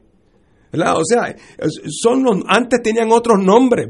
Eh, Néstor mencionó algunos eh, del pasado, tenían otros nombres, pero este- ese, o sea, el, el contratista corrupto, el secretario de la gobernación o facsímil razonable que hace de go-between, de promotor de intereses de la empresa privada con los inversionistas, ese, es- es- es- esas son las miserias de nuestra política. Eh, y, y tienen ahora otros nombres, vamos. Pero esto que estamos viendo aquí, esto es nuevo. Esto es nuevo. El, proceso mediante el cual el gobierno de los Estados Unidos, ante la crisis que se ha producido en todos sus órdenes, en todos los órdenes, de la vida institucional puertorriqueña y de, su y de su relación con los Estados Unidos, ha tomado y ha empezado a tomar medidas que hasta hace unos años ninguno de nosotros aquí hubiéramos pensado que era posible. O sea, vamos camino de vuelta, un chispitito más y caemos en el gobernador designado. Un chispitito más. Un chispitito más. General. Lo que hay que hacer es quitarle un poquito de poder a fulano y añadirle un poquito a Peneceo y vas a empezar. O sea, o hay que darle un oficial ejecutivo con más fuerza a la Junta de Control Fiscal. O sea, alguna manera se van a buscar. Recuerda Eh, que la propuesta republicana, cuando surge como un, como un compromise, como un acuerdo, la Junta era un monitor. O sea, ellos querían nombrar un gobernador Sí, de sí, facto. bueno, es que los americanos siempre en eso han tenido su nostalgia. Né- Néstor, Néstor lo sabe por, por, su, por, su- por sus estudios, pero uno de los, uno de los la gran batalla, vamos, la gran batalla, cuando se, apro- se iba a aprobar la ley de gobernador de electivo gobernador electivo. en el 47, la, el- la gran batalla es que el Congreso insistía en que el gobernador iba a ser electo por primera vez, pero el Congreso insistía Iba a haber un en- iba a haber un en que hubiera un guachimán que se llamaba coordinador, de asuntos asuntos federales. federales. Asuntos federales. que después trataron en la constitución. que ellos, ellos son reincidentes. porque la idea era que hubiera un backstop, que sea que como el catcher se le iba a ir la bola, tenía Sí, que haber otro detrás para que la pudiera recoger y para velarlo. Debieron, eso- debieron, debieron haber insistido. bueno, no, no, bueno, lo que pasa es que con la misma hubiera resultado más corrupto que el que, que el que le tocara gobernar. Claro. Eh, lo que quiero decir con esto es que siempre ha habido de parte de Estados Unidos una suspicacia, ¿verdad? Entonces después entró una etapa de larga luna de miel, cuando nos necesitaron mucho, cuando la Guerra Fría, y entonces después, según esa etapa se fue quedando atrás, pues entonces fueron surgiendo, eh, ¿verdad?, La- las pequeñeces, las rencillas, y los resentimientos, luego entonces el colapso, y entonces ahora esto que ya no es ni una sombra de lo que fue, en términos de lo que era para los Estados Unidos y de la estabilidad que representaba para los puertorriqueños, ahora de momento Estados Unidos empieza a recuperar el, o sea, en todos aquellos sitios donde antes había grama, que después hay monte, ahora Estados Unidos ha empezado a tratar de recuperar el monte. Empezamos con una, eh, con una eh, sindicatura en la policía. En la ley promesa es una gran ley eh, de, de sindicatura general sobre todo los asuntos financieros. Yo lo dije cuando primero se hablaba de la ley promesa. perdonen mi ronquera, cuando se hablaba de la ley promesa, yo siempre decía que la versión de nuestro ordenamiento civil de eso era la, de, el- la determinación de incapacidad y el nombramiento de tutor, que por ahí iba la cosa. Y entonces ahora el Departamento de Instrucción, de Educación, el gobernador ha tenido que aceptar que le impongan a alguien porque no hay un chavo más para educación a menos que se lo maneje un americano o a quien el americano designe. Es decir, es la entrega de esa política a un americano y ojo, porque educación es quien más dinero federal recibe, pero no es quien único recibe. Así que con esa misma fórmula pueden ir interviniendo y continuará un proceso que a mí me parece ya ineludible e inevitable que es el proceso en que Estados Unidos se va haciendo cargo del día a día del país en bancarrota y en crisis y que eso va a llevar inevitablemente a que un buen día el gobierno metropolitano, el imperio, los Estados Unidos va a decir, bueno señores, visto y a la luz de los hechos está el fracaso de este experimento. Ahora tenemos que pensar qué vamos a hacer en el futuro y vamos a buscar una manera de sentarnos todos, sabiendo que los que mandan a un lado y que los que no mandan al otro, pero sentarnos todos eh, a elaborar un modelo de convivencia política, económica, histórica, eh, que no puede ser el modelo fracasado, eh, porque como están las cosas, hemos llegado al fondo, al fondo del barril. Tan es así que ya somos nosotros los americanos quienes estamos en efecto. Y deja que empiecen en el curso del próximo año, según los municipios no puedan cumplir con las obligaciones que el nuevo presupuesto que les impuso la Junta les impone, gracias, según los municipios, y que empiecen la Junta de Control Fiscal, va a empezar a traer a la Corte de Quiebra, o puede si quiere, no lo estoy prediciendo, pero puede si quiere, empezar a poner a los municipios en quiebra. Que quiere decir, por lo tanto, que el deudor en posesión en el procedimiento de quiebra no va a ser el alcalde, va a ser la Junta. O sea que el proceso de, de quien se está eh, ocupando, tomando el control de facto del gobierno, bueno, lo estamos diciendo el día en que entra en efecto el presupuesto, que no ha sido aprobado ni por nuestra legislatura, ni por el gobernador, sino por los pantalones de la Junta. Así que ya no estamos hablando de algo que va a pasar, estamos hablando de algo que ya está pasando. Y pasando no es en una esquinita por allá, no, no, es que ya el presupuesto, ya es instrucción, ya es la policía. Así que Pero fíjate cómo esta camino vez, está visto. fíjate cómo esta vez, Ah, perdóname, y última línea. Y los que han administrado el gobierno hasta ahora, pronto estarán en la pasarela eh, del fiscal crees? federal. Pero no te vayas, no te vayas, quédate ahí. Oye, ese hombre se pone nervioso. No se puede hablar de eso. Fíjate, fíjate que este presupuesto, lo traigo ahora porque me parece que es tangencial con este tema de educación. Este es el tercer presupuesto que aprueba la Junta de Control Fiscal. Ya no levanta eh, mayores aspavientos. O sea, ya la gente lo ha tomado como algo normal. Inclusive la propia legislatura, ayer, mira lo que hicieron en la legislatura, que eso uno pensaría que no iba a haber ese día. Nombran un comité de conferencia para dirimir las diferencias entre Cámara y Senado sobre el presupuesto y excluyeron al presidente de la Comisión de Hacienda de la Cámara.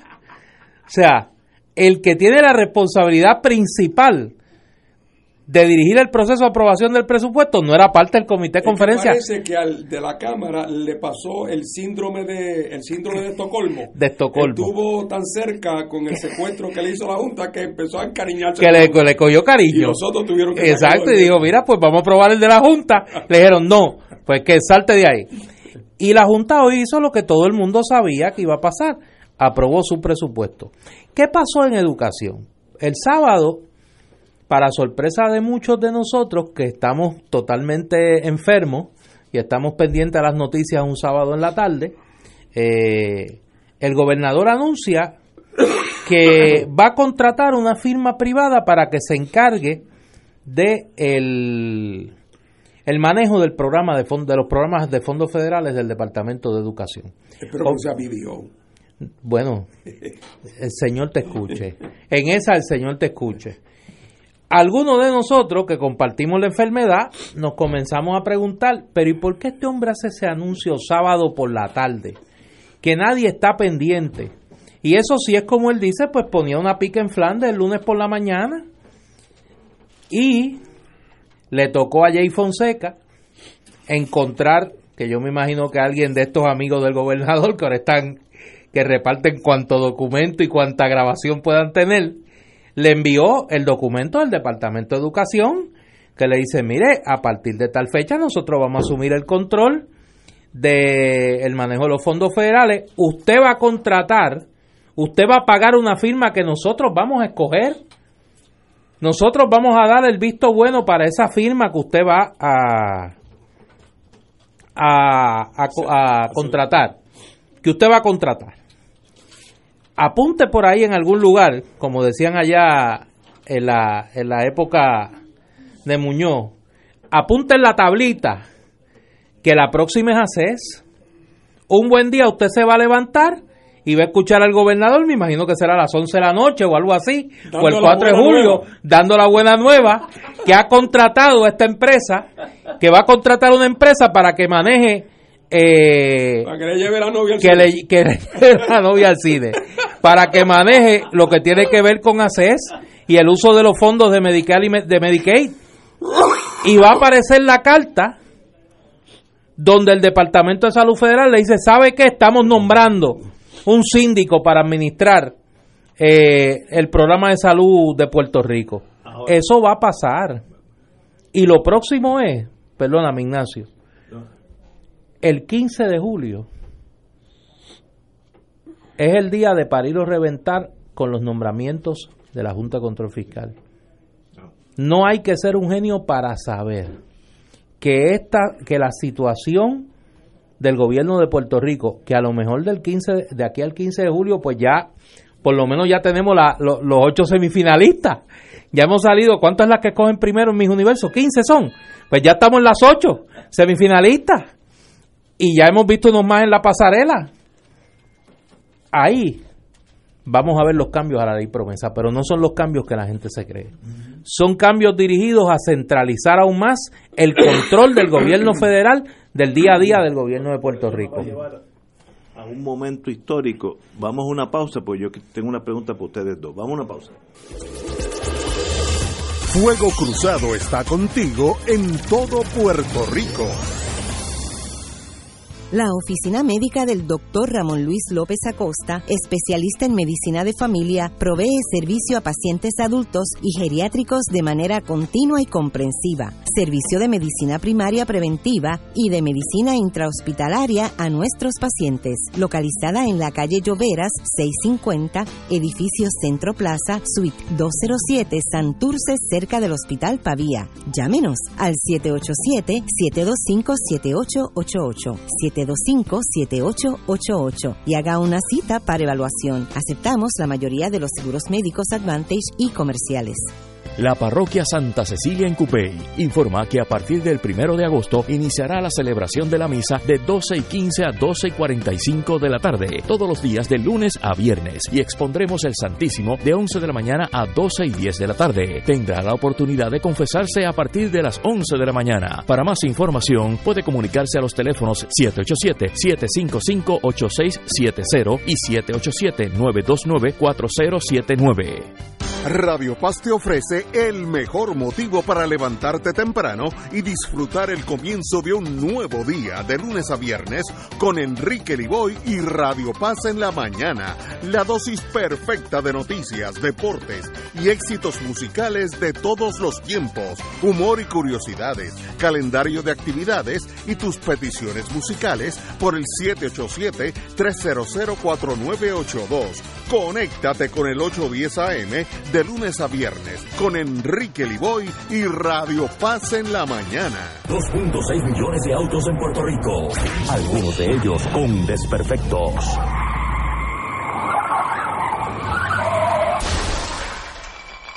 Autocontrol. Tu carro. Tu carro. Tu mundo. Lunes a viernes a las 11 de la mañana por Radio Paz 810 AM.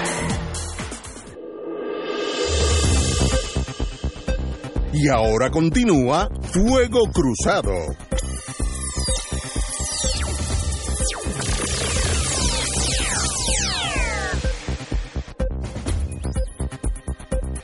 Amigos y amigas, nos quedamos en una pregunta que me surgió a mí y al Provost Marshall a la misma vez. Y es, estamos viendo que el gobierno federal se está, en inglés se dice encroaching, está tomando jurisdicción más y más abiertamente sobre Puerto Rico. Primer caso fue de la policía, etcétera, etcétera, que hay un monitor. Ahora, eh, desde, desde el sábado, pues va a haber uno en educación, etcétera, etcétera como las cosas no suceden en un vacío, y Estados Unidos puede hacer muchas cosas, pero es astuto, ¿cómo cambia esto, si es que lo cambia, o, o cuál sería el nuevo derrotero relación Estados Unidos con Puerto Rico? Aquel Commonwealth de Puerto Rico de los años 50 con la Guerra Fría, pues hoy en día Estados Unidos está la Junta de Control Fiscal maneja la finanza de Puerto Rico, educación y la policía. Nos queda pues DACO tal vez, ¿sabe? En un momento dado. ¿Y qué quiere decir eso a largo plazo? ¿No será que Puerto Rico quiera hacer, digo, Estados Unidos quiere hacer otra cosa con, con el territorio de, los, de Puerto Rico? Yo creo, yo creo, donde yo estoy perdido es hacia dónde se dirige ese imperio, pero yo sé que se dirige hacia romper el status quo del pasado. Compañero Martín. Yo creo que la consigna para estoy seguro que le va a gustar a Néstor por su bagaje religioso. Es una que decía un viejo amigo mío. ¿Hacia dónde va esto? Dios en todas las casas y cada cual en la suya. Así es. Amén. Ese es el orden natural del universo. Dios en todas las casas y cada cual en la suya. Pero tradúceme eso al español. Bueno, e, eso lo que quiere decir lo siguiente. Los americanos entraron aquí en el 98 por razones muy concretas muy importante para ellos en aquel momento de expansión, era necesario, no querían dejar un vacío en, Puerto Rico después que España salía, temían por lo que otras potencias pudieran tener interés en el área, eh, era estratégicamente valioso. Y una vez que se tomó esa determinación, pues, pues empezaron ese, ese experimento colonial que ha tenido diversas facetas que todos conocemos eh, y que independientemente de lo que pensemos de cada una de ellas, ciertamente todos podemos concluir que el experimento fracasó. Que el resultado neto fue que el experimento fracasó y sigue siendo la esquinita más pobre de los Estados Unidos, pero no la más pobre, porque uno puede ser pobre y tener muchas perspectivas, es la más pobre y con peores perspectivas. Eh, y, entonces qué? Muy bien. En esto, la misma, el, de la misma manera que las circunstancias del momento llevaron a los Estados Unidos a venir y a quedarse aquí, ahora los obligarán a reexaminar su posición en Puerto Rico. En el pasado no ocurrió nada de suficiente contundencia como para obligarlos a hacer un reexamen de fondo. Sí ocurrieron cosas que los llevaron a hacer modificaciones todo el fenómeno de la Segunda Guerra Mundial, incluso de la Primera. Ya hemos visto, hemos traído invitados aquí con libros que han explicado cómo algunas de las transformaciones de nuestra historia del siglo XX se deben a los cambios en la situación mundial, en los intereses de los Estados Unidos en Puerto Rico, y cómo Estados Unidos a su manera y, con su, y manteniendo su interés de dominio, fue adaptando la naturaleza de su régimen en Puerto Rico a sus necesidades y a las nuevas circunstancias que iban surgiendo. Ahora tendrá que pasar por ese proceso otra vez históricamente e, esto es un tema que un país como los Estados Unidos va posponiendo porque no es un tema importante dentro de una dentro de un menú complejísimo internacional y complejo y mucho menos un país pequeño. Si nosotros fuéramos 40 millones de habitantes en una isla del tamaño de Groenlandia pues claro que atendían el problema y lo hubieran atendido hace tiempo. Eh, pero pero no lo somos. Así que teníamos que esperar desgraciadamente a que ocurriera una crisis extraordinariamente virulenta cuyas consecuencias afectaran a los intereses importantes de los Estados Unidos y eso empezó a ocurrir con el fracaso de la colonia. Primero la, pérdida de su valor militar, luego la pérdida de su valor económico para las corporaciones que antes eran las grandes beneficiarias de los créditos contributivos o de, de las exenciones contributivas. Y ahora los intereses de todos esos grupos financieros, que son los tenedores de la deuda de Puerto Rico y cuyos intereses inmediatos están en peligro. Eh, y, a- y Estados Unidos en este momento va a tener que decir, de la misma manera que, que a partir del año 12 se dio cuenta que iba a tener que haber una respuesta institucional a la crisis financiera y esa respuesta institucional fue la Junta y fue la creación de la ley promesa, a pesar de que nadie de los que estamos aquí en el año 2012 creía que eso podía pasar y que podía pasar con esa contundencia. De la misma manera, para bregar con esta nueva realidad, que es que la llegada de la Junta y la ley promesa no ha sido nada más que un torniquete. El paciente está igual de enfermo, no se va a morir porque tiene un torniquete y le están dando vitaminas por vena, está vivo, está, latiendo el corazón, pero está postrado, el paciente está postrado. La pregunta es qué va a pasarle aquí en adelante. Y esa iniciativa que nos debimos haber tomado los puertorriqueños, se la van a tomar los americanos, como se la tomaron en el 98. ¿Eh? O como se la tomaron para hacer la ley, eh, pa- para comenzar el proceso de la reforma de la ley Jones que culminó en el ELA, etcétera, etcétera. Esa iniciativa la van a tomar ellos y aquí habrá quienes asuman diversas posiciones frente a eso. Pero yo no tengo la más mínima duda eh, de que este gobierno o el que le siga, las personalidades no dejan de ser importantes, pero, pero el asunto es institucional, es histórico. Eh, Estados Unidos va a tener que sentarse y redefinir su relación con Puerto Rico en, a través de un proceso que, que tendrá una participación amplia de distintos sectores de la vida americana y donde se pondrán sobre la mesa las cosas de las cuales hasta ahora solamente se hablaba en la esquinita, callado, habrá un proceso abierto y se discutirá como cuando los americanos se dieron cuenta que se les acababa, acababa el vellón con el canal de Panamá. Pensaban que eso no iba a pasar nunca, pero llegó el momento en que se dieron cuenta, se juntaron, la- la- se alinearon los planetas y empezaron unos procesos. Y aquí va a pasar igual. ¿Y qué va a salir de ese proceso? Lo que va a salir. Por eso que los Estados Unidos se han dado cuenta que su experimento colonial, que duró, ya lleva 122 años, va a llevar, que ese experimento ya, la historia debe seguir su curso.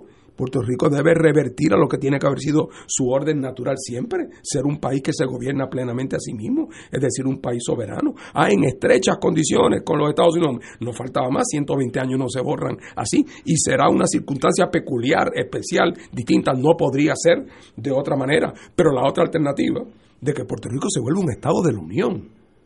Bueno, es que no hay nadie en Estados Unidos que pueda pensar que esa solución tiene nada para los americanos, fuera de un par de demócratas trasnochados que andan soñando con dos senadores más, vengan de donde vengan. Eso es una locura. Eh, y, y- y nos daremos cuenta todos de que es que todo esto fue un error. Fue un error, fue un disparate. ¿Qué hacen los Estados Unidos metiendo, gobernando a una isla que está a dos mil millas de los Estados Unidos, poblada por, por tres millones de latinoamericanos que hablamos español? Pero, pero, o sea, es un, ac- fue un accidente de la historia, para no hablar en términos de los buenos y los malos. Un accidente de la historia que ya nada de lo que lo, lo provocó y le dio sustento tiene hoy ninguna fuerza. Ah, que para enderezar una circunstancia de, de esta naturaleza hace falta un terremoto muy fuerte, no tengo duda, pero es que sea el terremoto que estamos viviendo. Estamos viendo eh, Sí, los, los primeros movimientos. Néstor. Mira, eh, en el fin de semana se dio a conocer un informe de la Oficina de Contabilidad General del Gobierno de los Estados Unidos sobre el tema de la deuda de los territorios y que dedica una parte sustancial al tema de la deuda de Puerto Rico. Eh, no tengo que decir, porque está, la audiencia de este programa es una audiencia sofisticada, que los informes de la Oficina de Contabilidad General del Congreso de los Estados Unidos suelen anticipar acciones legislativas del Congreso sobre los temas para los que se, eh, se encargan. No es casualidad que ese informe salga a finales del mes de junio de este año y que actualice un informe del año pasado sobre el mismo tema. Ese informe concluye en el caso de Puerto Rico que hay una seria preocupación de la capacidad que tenga el gobierno de Puerto Rico de poder cumplir con los acuerdos de reestructuración de deuda a los que ha llegado en los pasados meses a través de las negociaciones de la Junta de Control Fiscal y los acreedores, por la sencilla razón de que los estimados de crecimiento económico que sirven de fundamento para esa, esos acuerdos están sobreestimados. Y el informe del General Accounting Office concluye que con toda probabilidad Puerto Rico se va a ver en una situación de incumplimiento de esos acuerdos y en una segunda quiebra. Si yo soy un congresista de allá de, como le gusta dar el ejemplo a, a Ignacio, de, de Mississippi, que me llega ese informe o le llega a un staffer mío y le me dice, mire, eh, Este es. Congressman, aquí ha llegado esto. Eh, ¿Qué usted va a hacer con eso? Eh, no hay duda de que por distintas vías parecería ser que nosotros vamos a ver en los próximos meses acción congresional sobre Puerto Rico. Si esa acción congresional se da en momentos en que ocurre una o varias redadas que conducen al arresto de importantes personajes en el entaramado político gubernamental puertorriqueño, usted puede estar seguro que el clima en el Congreso va a ser un clima en la dirección de lo que plantea Fernando. Claro, yo creo que aquí hay un jugador que ha estado bastante discreto en las últimas horas, como si esperara algo, que es el presidente Trump. Presidente Trump que estaba allá en Panmunjom con el camarada eh, Kim, que estaba en la cumbre del G20 con los presentamientos de su hija Ivanka Trump. Eh, no, eso ha sido, olvídate. Eh, pues obviamente ha estado ocupado. Cuando caiga ahora en el ocio, cuando llega a Washington y entonces se aburra de ver Fox, que es lo único que él hace, dicho por él, lo que hace por la noche, ver Fox. Cuando se aburra de ver Fox, yo me imagino que va a comenzar a escribir sobre Puerto Rico. Eh, y lo que sorprende de todo esto es que lo que nos dicen las hojas del té en el Congreso no se ha leído así por un sector considerable de la clase política en Puerto Rico.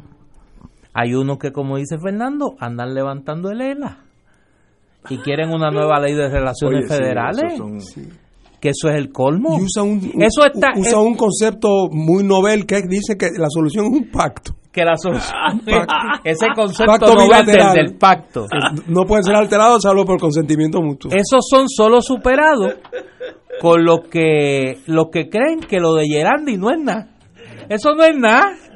Eso es, ¿cómo tú vas a pensar que ese muchacho estaba pensando este que había un conflicto con eso? Eh, ese es el escenario.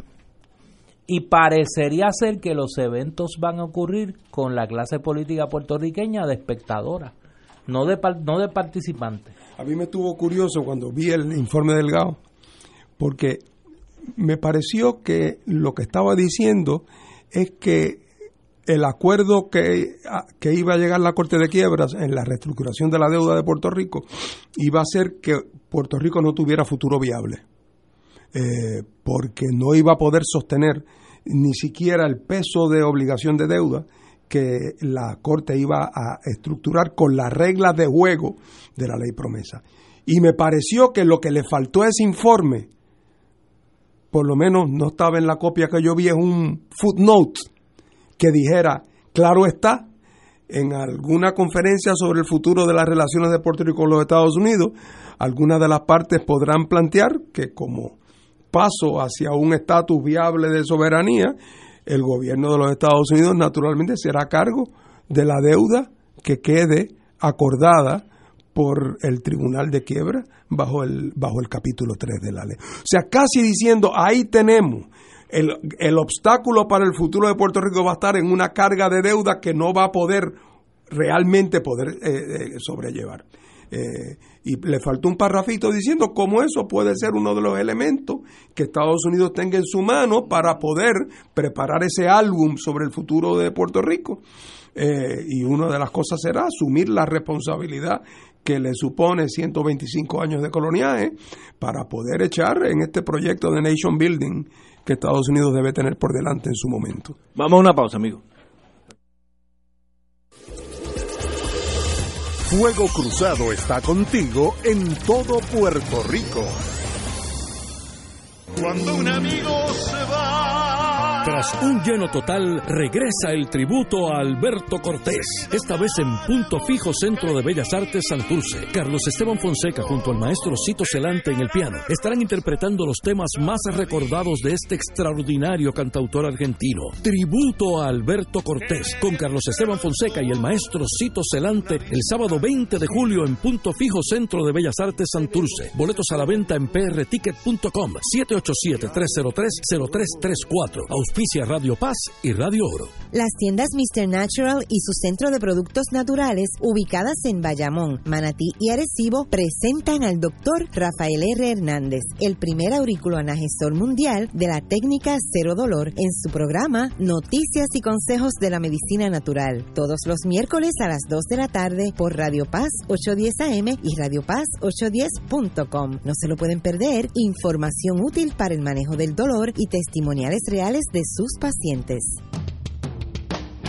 Todos los jueves Radio Paz y la Administración del Seguro Social te ofrecen un espacio informativo para orientarte y aclarar tus dudas sobre los derechos, requisitos y obligaciones para poder disfrutar de sus beneficios. Plantea tus preguntas por el 787-300-4982 y conoce antes que nadie los detalles concernientes a cambios y nuevas regulaciones, escuchando todo sobre Seguro Social con Víctor Rodríguez los jueves de 2 a 3 de la tarde por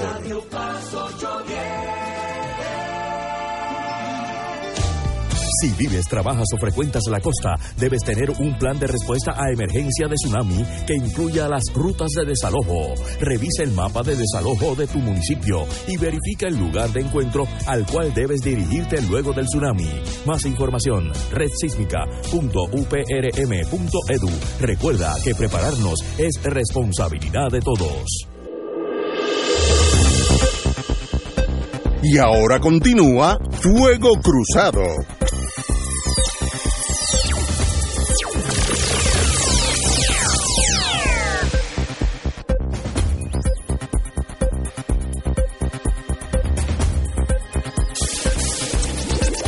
Regresamos a Fuego Cruzado. Yo he dicho anteriormente y lo repito, no soy el único estadista que ha dicho eso, conozco a dos de mis amigos, que Estados Unidos, como dice Fernando Martín, obviamente este proceso de esta colonia, que antes era una, una base carbonera importantísima para la Marina de Guerra, si miramos en el Pacífico, pues hizo lo mismo.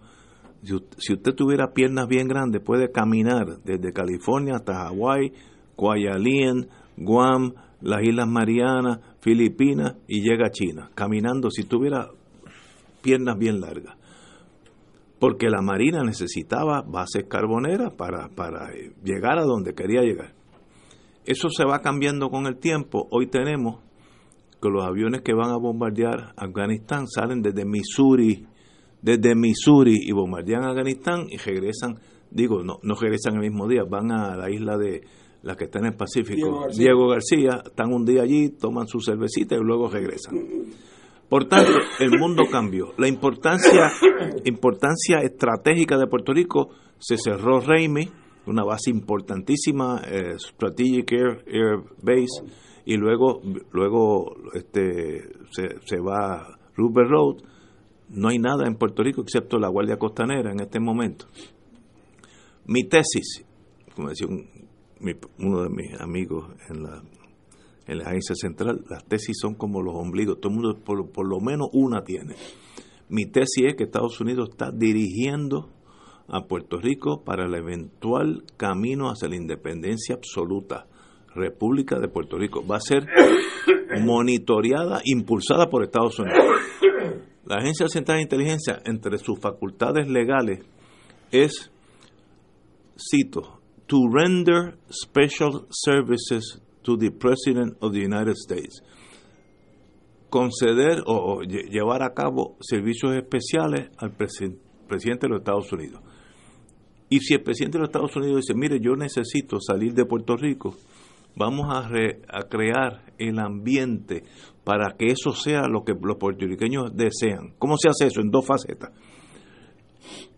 a los movimientos anexionistas presentándole la cara más fea eh, y al movimiento independentista presentándole la cara más bonita. ¿Cómo se hace eso? Pues todos los seres, todos los seres humanos tenemos defectos y secretos, pues los de derecha van a salir los defectos y los porque eso para eso está la fase investigativa y los del los del movimiento independentista pues sale reuniones con el presidente, cenas muy amigables, todo el mundo, eh, la, la ciudadanía no hay que tocarla, serán americanos para siempre, el dinero siempre va a estar ahí, y uno va formando, eso se llama Special Services en el mundo de inteligencia. Yo veo eso caminando ya. Primero hay que destruir el edificio, que era una mole mohosa, llena de esas, este, en, el, mundo de, ingeniería, eh, hay de varillas explotadas, de esas que varillas que están ya llenas de moho, pues hay que tumbar el edificio para hacer uno nuevo. Estamos en la fase de destrucción del viejo edificio que era el ELA. Y lo que viene, espero equivocarme como estadista, pero estoy aquí como analista, lo que viene es eventualmente 10, 15, 20 años la República de Puerto Rico con el visto bueno de los Estados Unidos. Eso lo veo porque todas las acciones son para destruir el viejo edificio y crear una cosa nueva. La cosa nueva, ah, pues los estadistas, como somos naive, ah, pues si destruyen el ELA, pues caemos en la estadidad. Bueno, muy bien, eso el que piensa así, muy bien, pero no veo el ambiente en Estados Unidos. Qué bien va a quedar si queda. Exacto. así es que lo veo venir, así es que los movimientos de izquierda van a seguir creciendo eh, hasta ahora el movimiento de izquierda clásico es el Partido Independentista Puertorriqueño de toda una vida, pero vendrán otros. Eh, hay uno por ahí que está cogiendo firmas que más o menos y vamos a ver ese mundo creciendo. Esa es mi tesis. Si me equivoco, pues I tried my best, pero lo veo venir porque ah, eh, recordemos, yo como soy hijo de la Guerra Fría, cuando Estados Unidos consideró que Italia iba a votar por Hugo Togliatti como presidente de Italia, la Agencia Central de Inteligencia creó el Partido Demócrata Cristiano.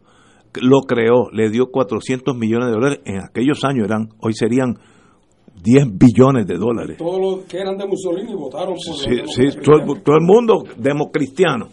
Y ganó Aldo Moro, etcétera, etcétera. Eso fue, eso pasó en la historia, está en libros, o sea, que no estoy diciendo, aquí no hay secretos de Estado. Así que si tú puedes crear un partido que gana las elecciones en Italia, ¿cómo tú crees de crear un partido que gane las elecciones en Puerto Rico hacia la dirección que Estados Unidos quiera? Lo veo venir. Una tragedia para aquellos que dedicamos parte de nuestra vida adulta o desde una vida entera hacia la estadidad, pero lo veo en menguante ese crecimiento no soy el único estadista que piensa así, hay, dos o tres amigos que están en la radio que también, en, por lo menos en la fase privada, nos dicen lo mismo. Pero es que es obvio, si Estados Unidos se está encargando de casi todo, como le dije cínicamente, le falta DACO, una vez que tengamos un, señor de DACO, ya se acabó. Victoria. Se acabó, it's over. Pero mira, tú tienes la suerte, tú eres un hombre feliz. Porque como tu expectativa sobre la independencia es tan mala.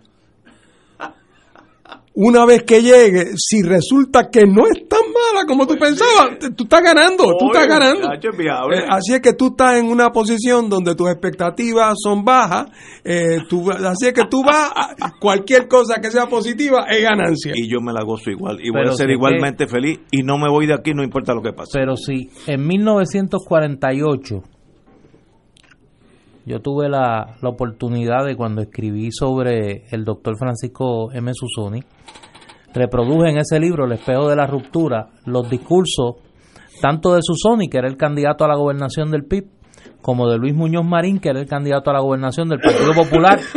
Y esa es la campaña de demonización de la independencia. Esa es la primera gran campaña donde se pinta la independencia de Puerto Rico como dictadura, como hambre, como miseria, como corrupción y que iba a provocar el gran éxodo de los puertorriqueños. Que los veteranos iban a perder sus derechos. Que los veteranos iban a perder sus derechos.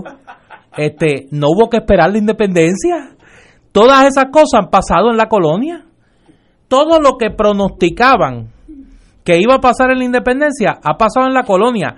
Y la ironía más eh, exagerada, producto muchas de ellas por gobiernos anexionistas.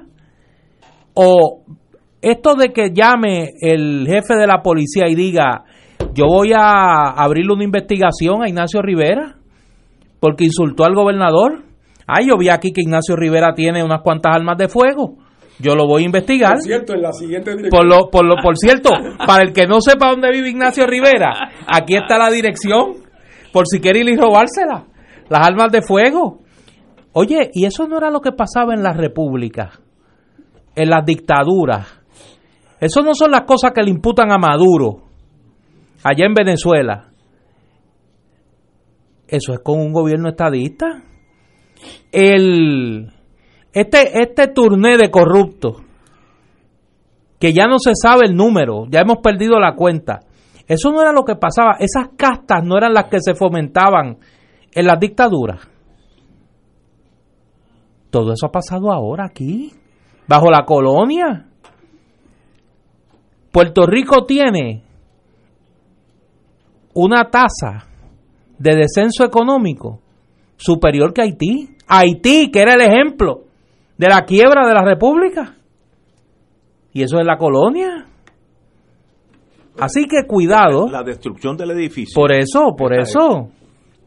Ahora, Ahora, ¿qué pasa después? yo creo que los Estados Unidos se van a asegurar de dejar los cimientos de una república democrática aliada de los Estados Unidos con un sistema de libre empresa que no se convierta en un trampolín de los adversarios comerciales de los Estados Unidos y ese proceso que Fernando muy sutilmente lo, lo lanzó ahorita de nation building, de construcción de estados nacionales, los Estados Unidos lo va a comenzar aquí con la limpieza de la clase política. Y eso es lo que va a pasar.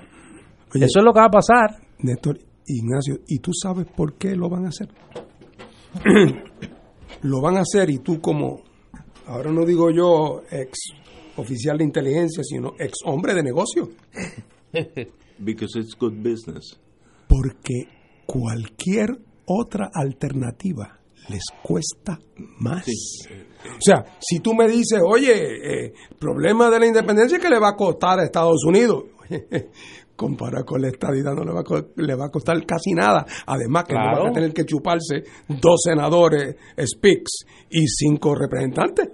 Ah, Con lo que eso puede significar. Eh, así es que, bajo todos los criterios, yo creo que una de las cosas que, que, eh, decía el artículo de Weiss era dos cosas.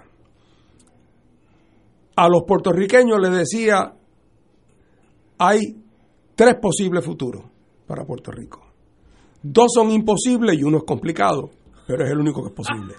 Y a los americanos les decía, señores y señoras, les va a costar. Cualquiera de las alternativas les va a costar y la que más les cuesta naturalmente sería la estadidad. O sea que desde el punto de vista incluso económico, porque si se dijera que es que eh, la, la- la anexión de Puerto Rico supusiera una bonanza para los Estados Unidos, entonces es argumento Sí, real, ya no romántico ni fantástico. Sí. O sea, si el lago de Maracaibo tuviera en Peñuela, pues otra cosa. sería pero, más fácil. pero ese no es el caso. Así es que yo creo que en eso una dosis de realismo eh, eh, es importante en eso y además ahora los acontecimientos se están dando. Aquí lo que hay que hacer es, eh, la tragedia sería que esto ocurriera y que los puertorriqueños fuéramos solamente eh, entes pasivos, eh, observadores del Eso proceso. sería Yo creo que estamos en momentos de si estas cosas que nosotros vemos, que no es que sean 100% seguras ni 100% serias, pero oye, eh, eh, los indios vienen, ¿ah? por ahí, la cosa va por ese camino. Eh, así que en algún momento tenemos todos que convertirnos en actores de este proceso para tratar de que el futuro sea lo más que se parece a lo que queremos realmente los puertorriqueños fuera de las gringolas y de las restricciones que nos ha impuesto el colonialismo. Vamos a una pausa. Fuego Cruzado está contigo en todo Puerto Rico.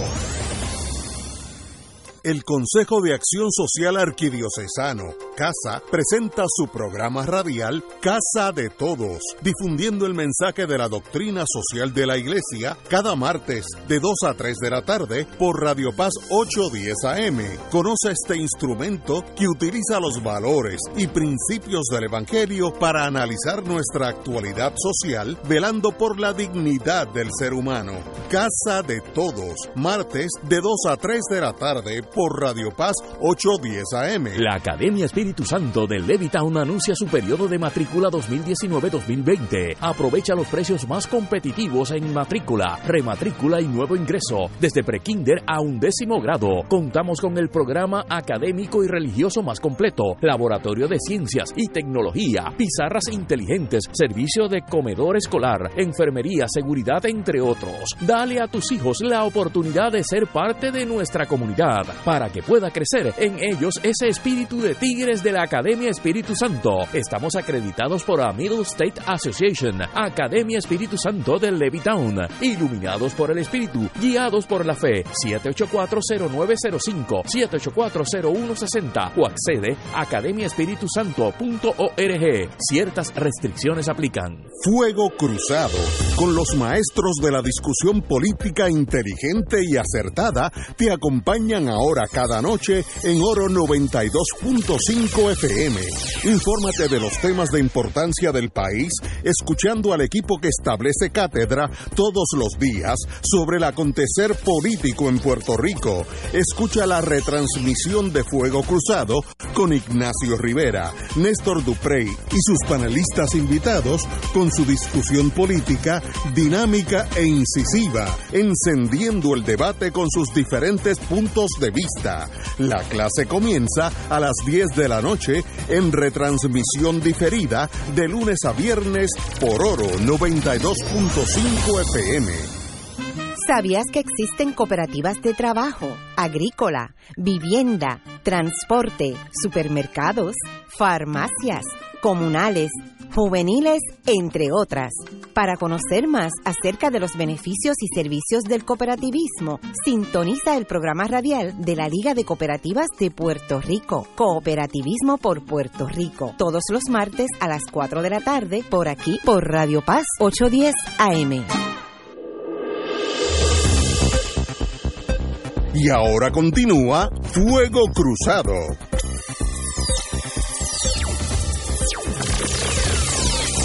Regresamos, amigos y amigas, Fuego Cruzado. Bueno, señores, tenemos que tocar, aunque sea de lejito, la novela de las 12. Oye, antes de eso, eh, y en una nota eh, muchísimo más seria, no quiero que, que pase un minuto más del programa sin expresarle las más sentidas condolencias a la familia del doctor eh, Francisco Nil Susoni, Paquito Nil, eh, falleció eh, en el día, en la noche de ayer.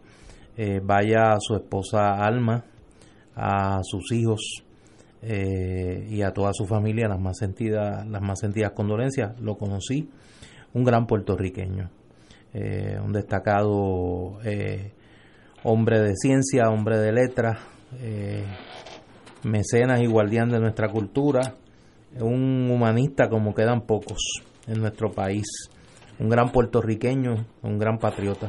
Así que vaya a toda la familia de Paquito Nilsusoni y las más sentidas condolencias. Mi más profundo respeto, compañeros. Bueno, señores, continuamos con el mundo. Tenemos cinco minutos, muy bien, tenemos que hablar, aunque sea de lejito, la saga, yo creo que el gobernador cometió, eh, indicó correctamente, no va a hacer más comentarios sobre la novela De Maldonado y cosas. Mire, mire, no hable más de eso, it's over, se acabó. Votaron a Maldonado por la razón que sea, bien o mal votado. Pero no podemos seguir dos meses en nuestra historia mundial hablando de, de la FAIR. Es, ahora se vuelca a- hacia su hijo. Yo creo que la policía cometió un error en el sentido de indicar cuántas armas tenía este señor eh, Maldonado Jr., dónde vivía. Es un error clásico. De paso, en casa no hay ninguna arma, excepto el que corta el, cuchillo cortar el pan. Así que los que van a robar armas no vayan a casa porque allí no hay armas. Pero una arma en el, en el mundo, submundo criminal, vale entre dos mil y cuatro mil dólares. Así que si usted dice que fulanito tiene 17 armas, la gente dice, allí hay casi 60 mil dólares en armas en el mundo. Así que usted ha cometido un error de juicio eh, imperdonable porque usted es policía y sabe de eso más que yo. Así que en eso fue un error. No tengo idea, no, no tengo duda de que la policía puede, si tiene motivos fundados para pensar que yo puedo ser un riesgo con esa arma de fuego, citarme y hasta quitármela. Yo llevé varios casos de personas que le revocaron su derecho a tener armas, a veces estaba de acuerdo, a veces no, a veces era marginales, a veces no, pero, pero reconozco el derecho de la policía a decir, mire, fulanito tiene arma de fuego, eh, se encontró borracho en una barra con un arma de fuego que la sacó en público, pues debe quitarle el arma, muy bien quitar, porque un arma de fuego es una cosa muy seria para uno estar ahí. Eh, este señor lo que dijo era suficiente, que dijo unas cosas, palabras bien soeces, bien de cafetín barato. Eso es equivale a causa probable para por lo menos tener una vista. Yo creo que sí. Causa probable para quitarle las armas, yo creo que no, pero yo no soy el jefe de la policía. Pero irrespectivamente de lo que yo piense, como si fuera oficial examinador de armas, la policía no debe decir, pues este señor tiene 17 armas y está en la calle tal, calle parque, lo que sea, eh, lo que sea. Es un error policiaco, así que Escalera ahí tiene un demérito. Pero eh, también llamo a la cordura a este caso, ya, ya pasó, no, esto no puede seguir en la, en la en los Twitter todos los días diciéndose 40 cosas y el gobernador no debe meterse más en eso, pase la página y se acabó. Fernando. Sí, bueno, este, estamos viviendo, pasando por un momento muy complejo. Eh, eh, y, hay, y estos próximos meses eh, van a ser definitivos en muchas cosas.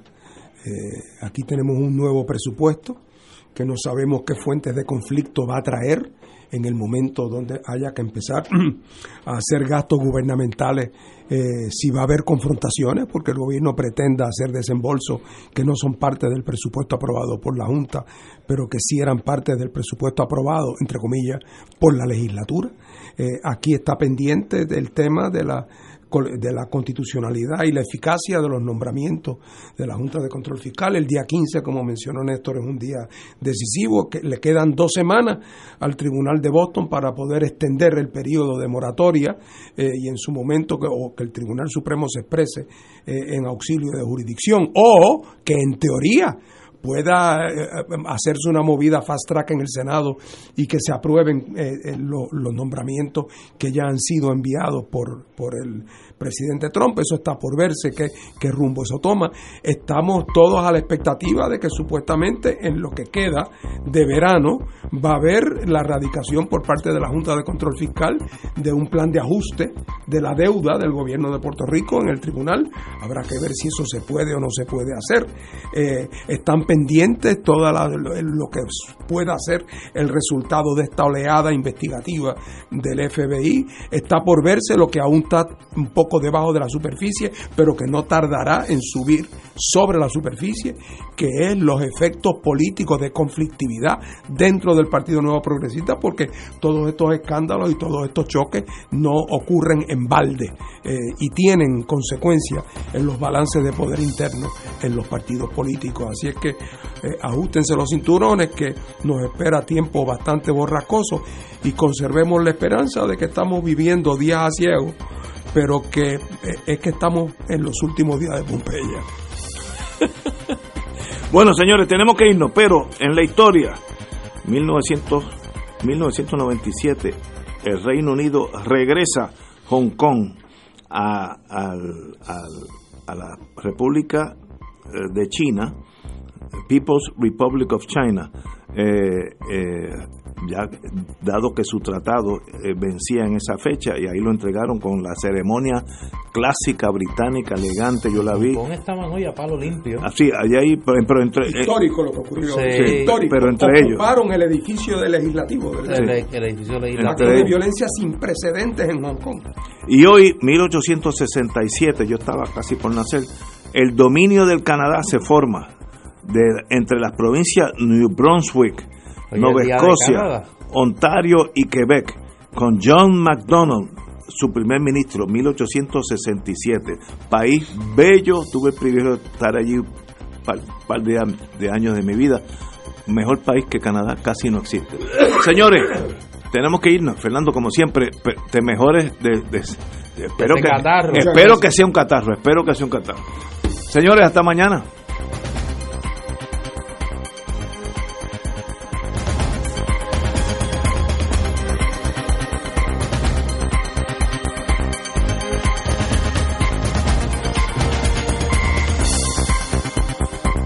Emisora y sus anunciantes no se solidarizan necesariamente con las expresiones vertidas en el programa que acaban de escuchar.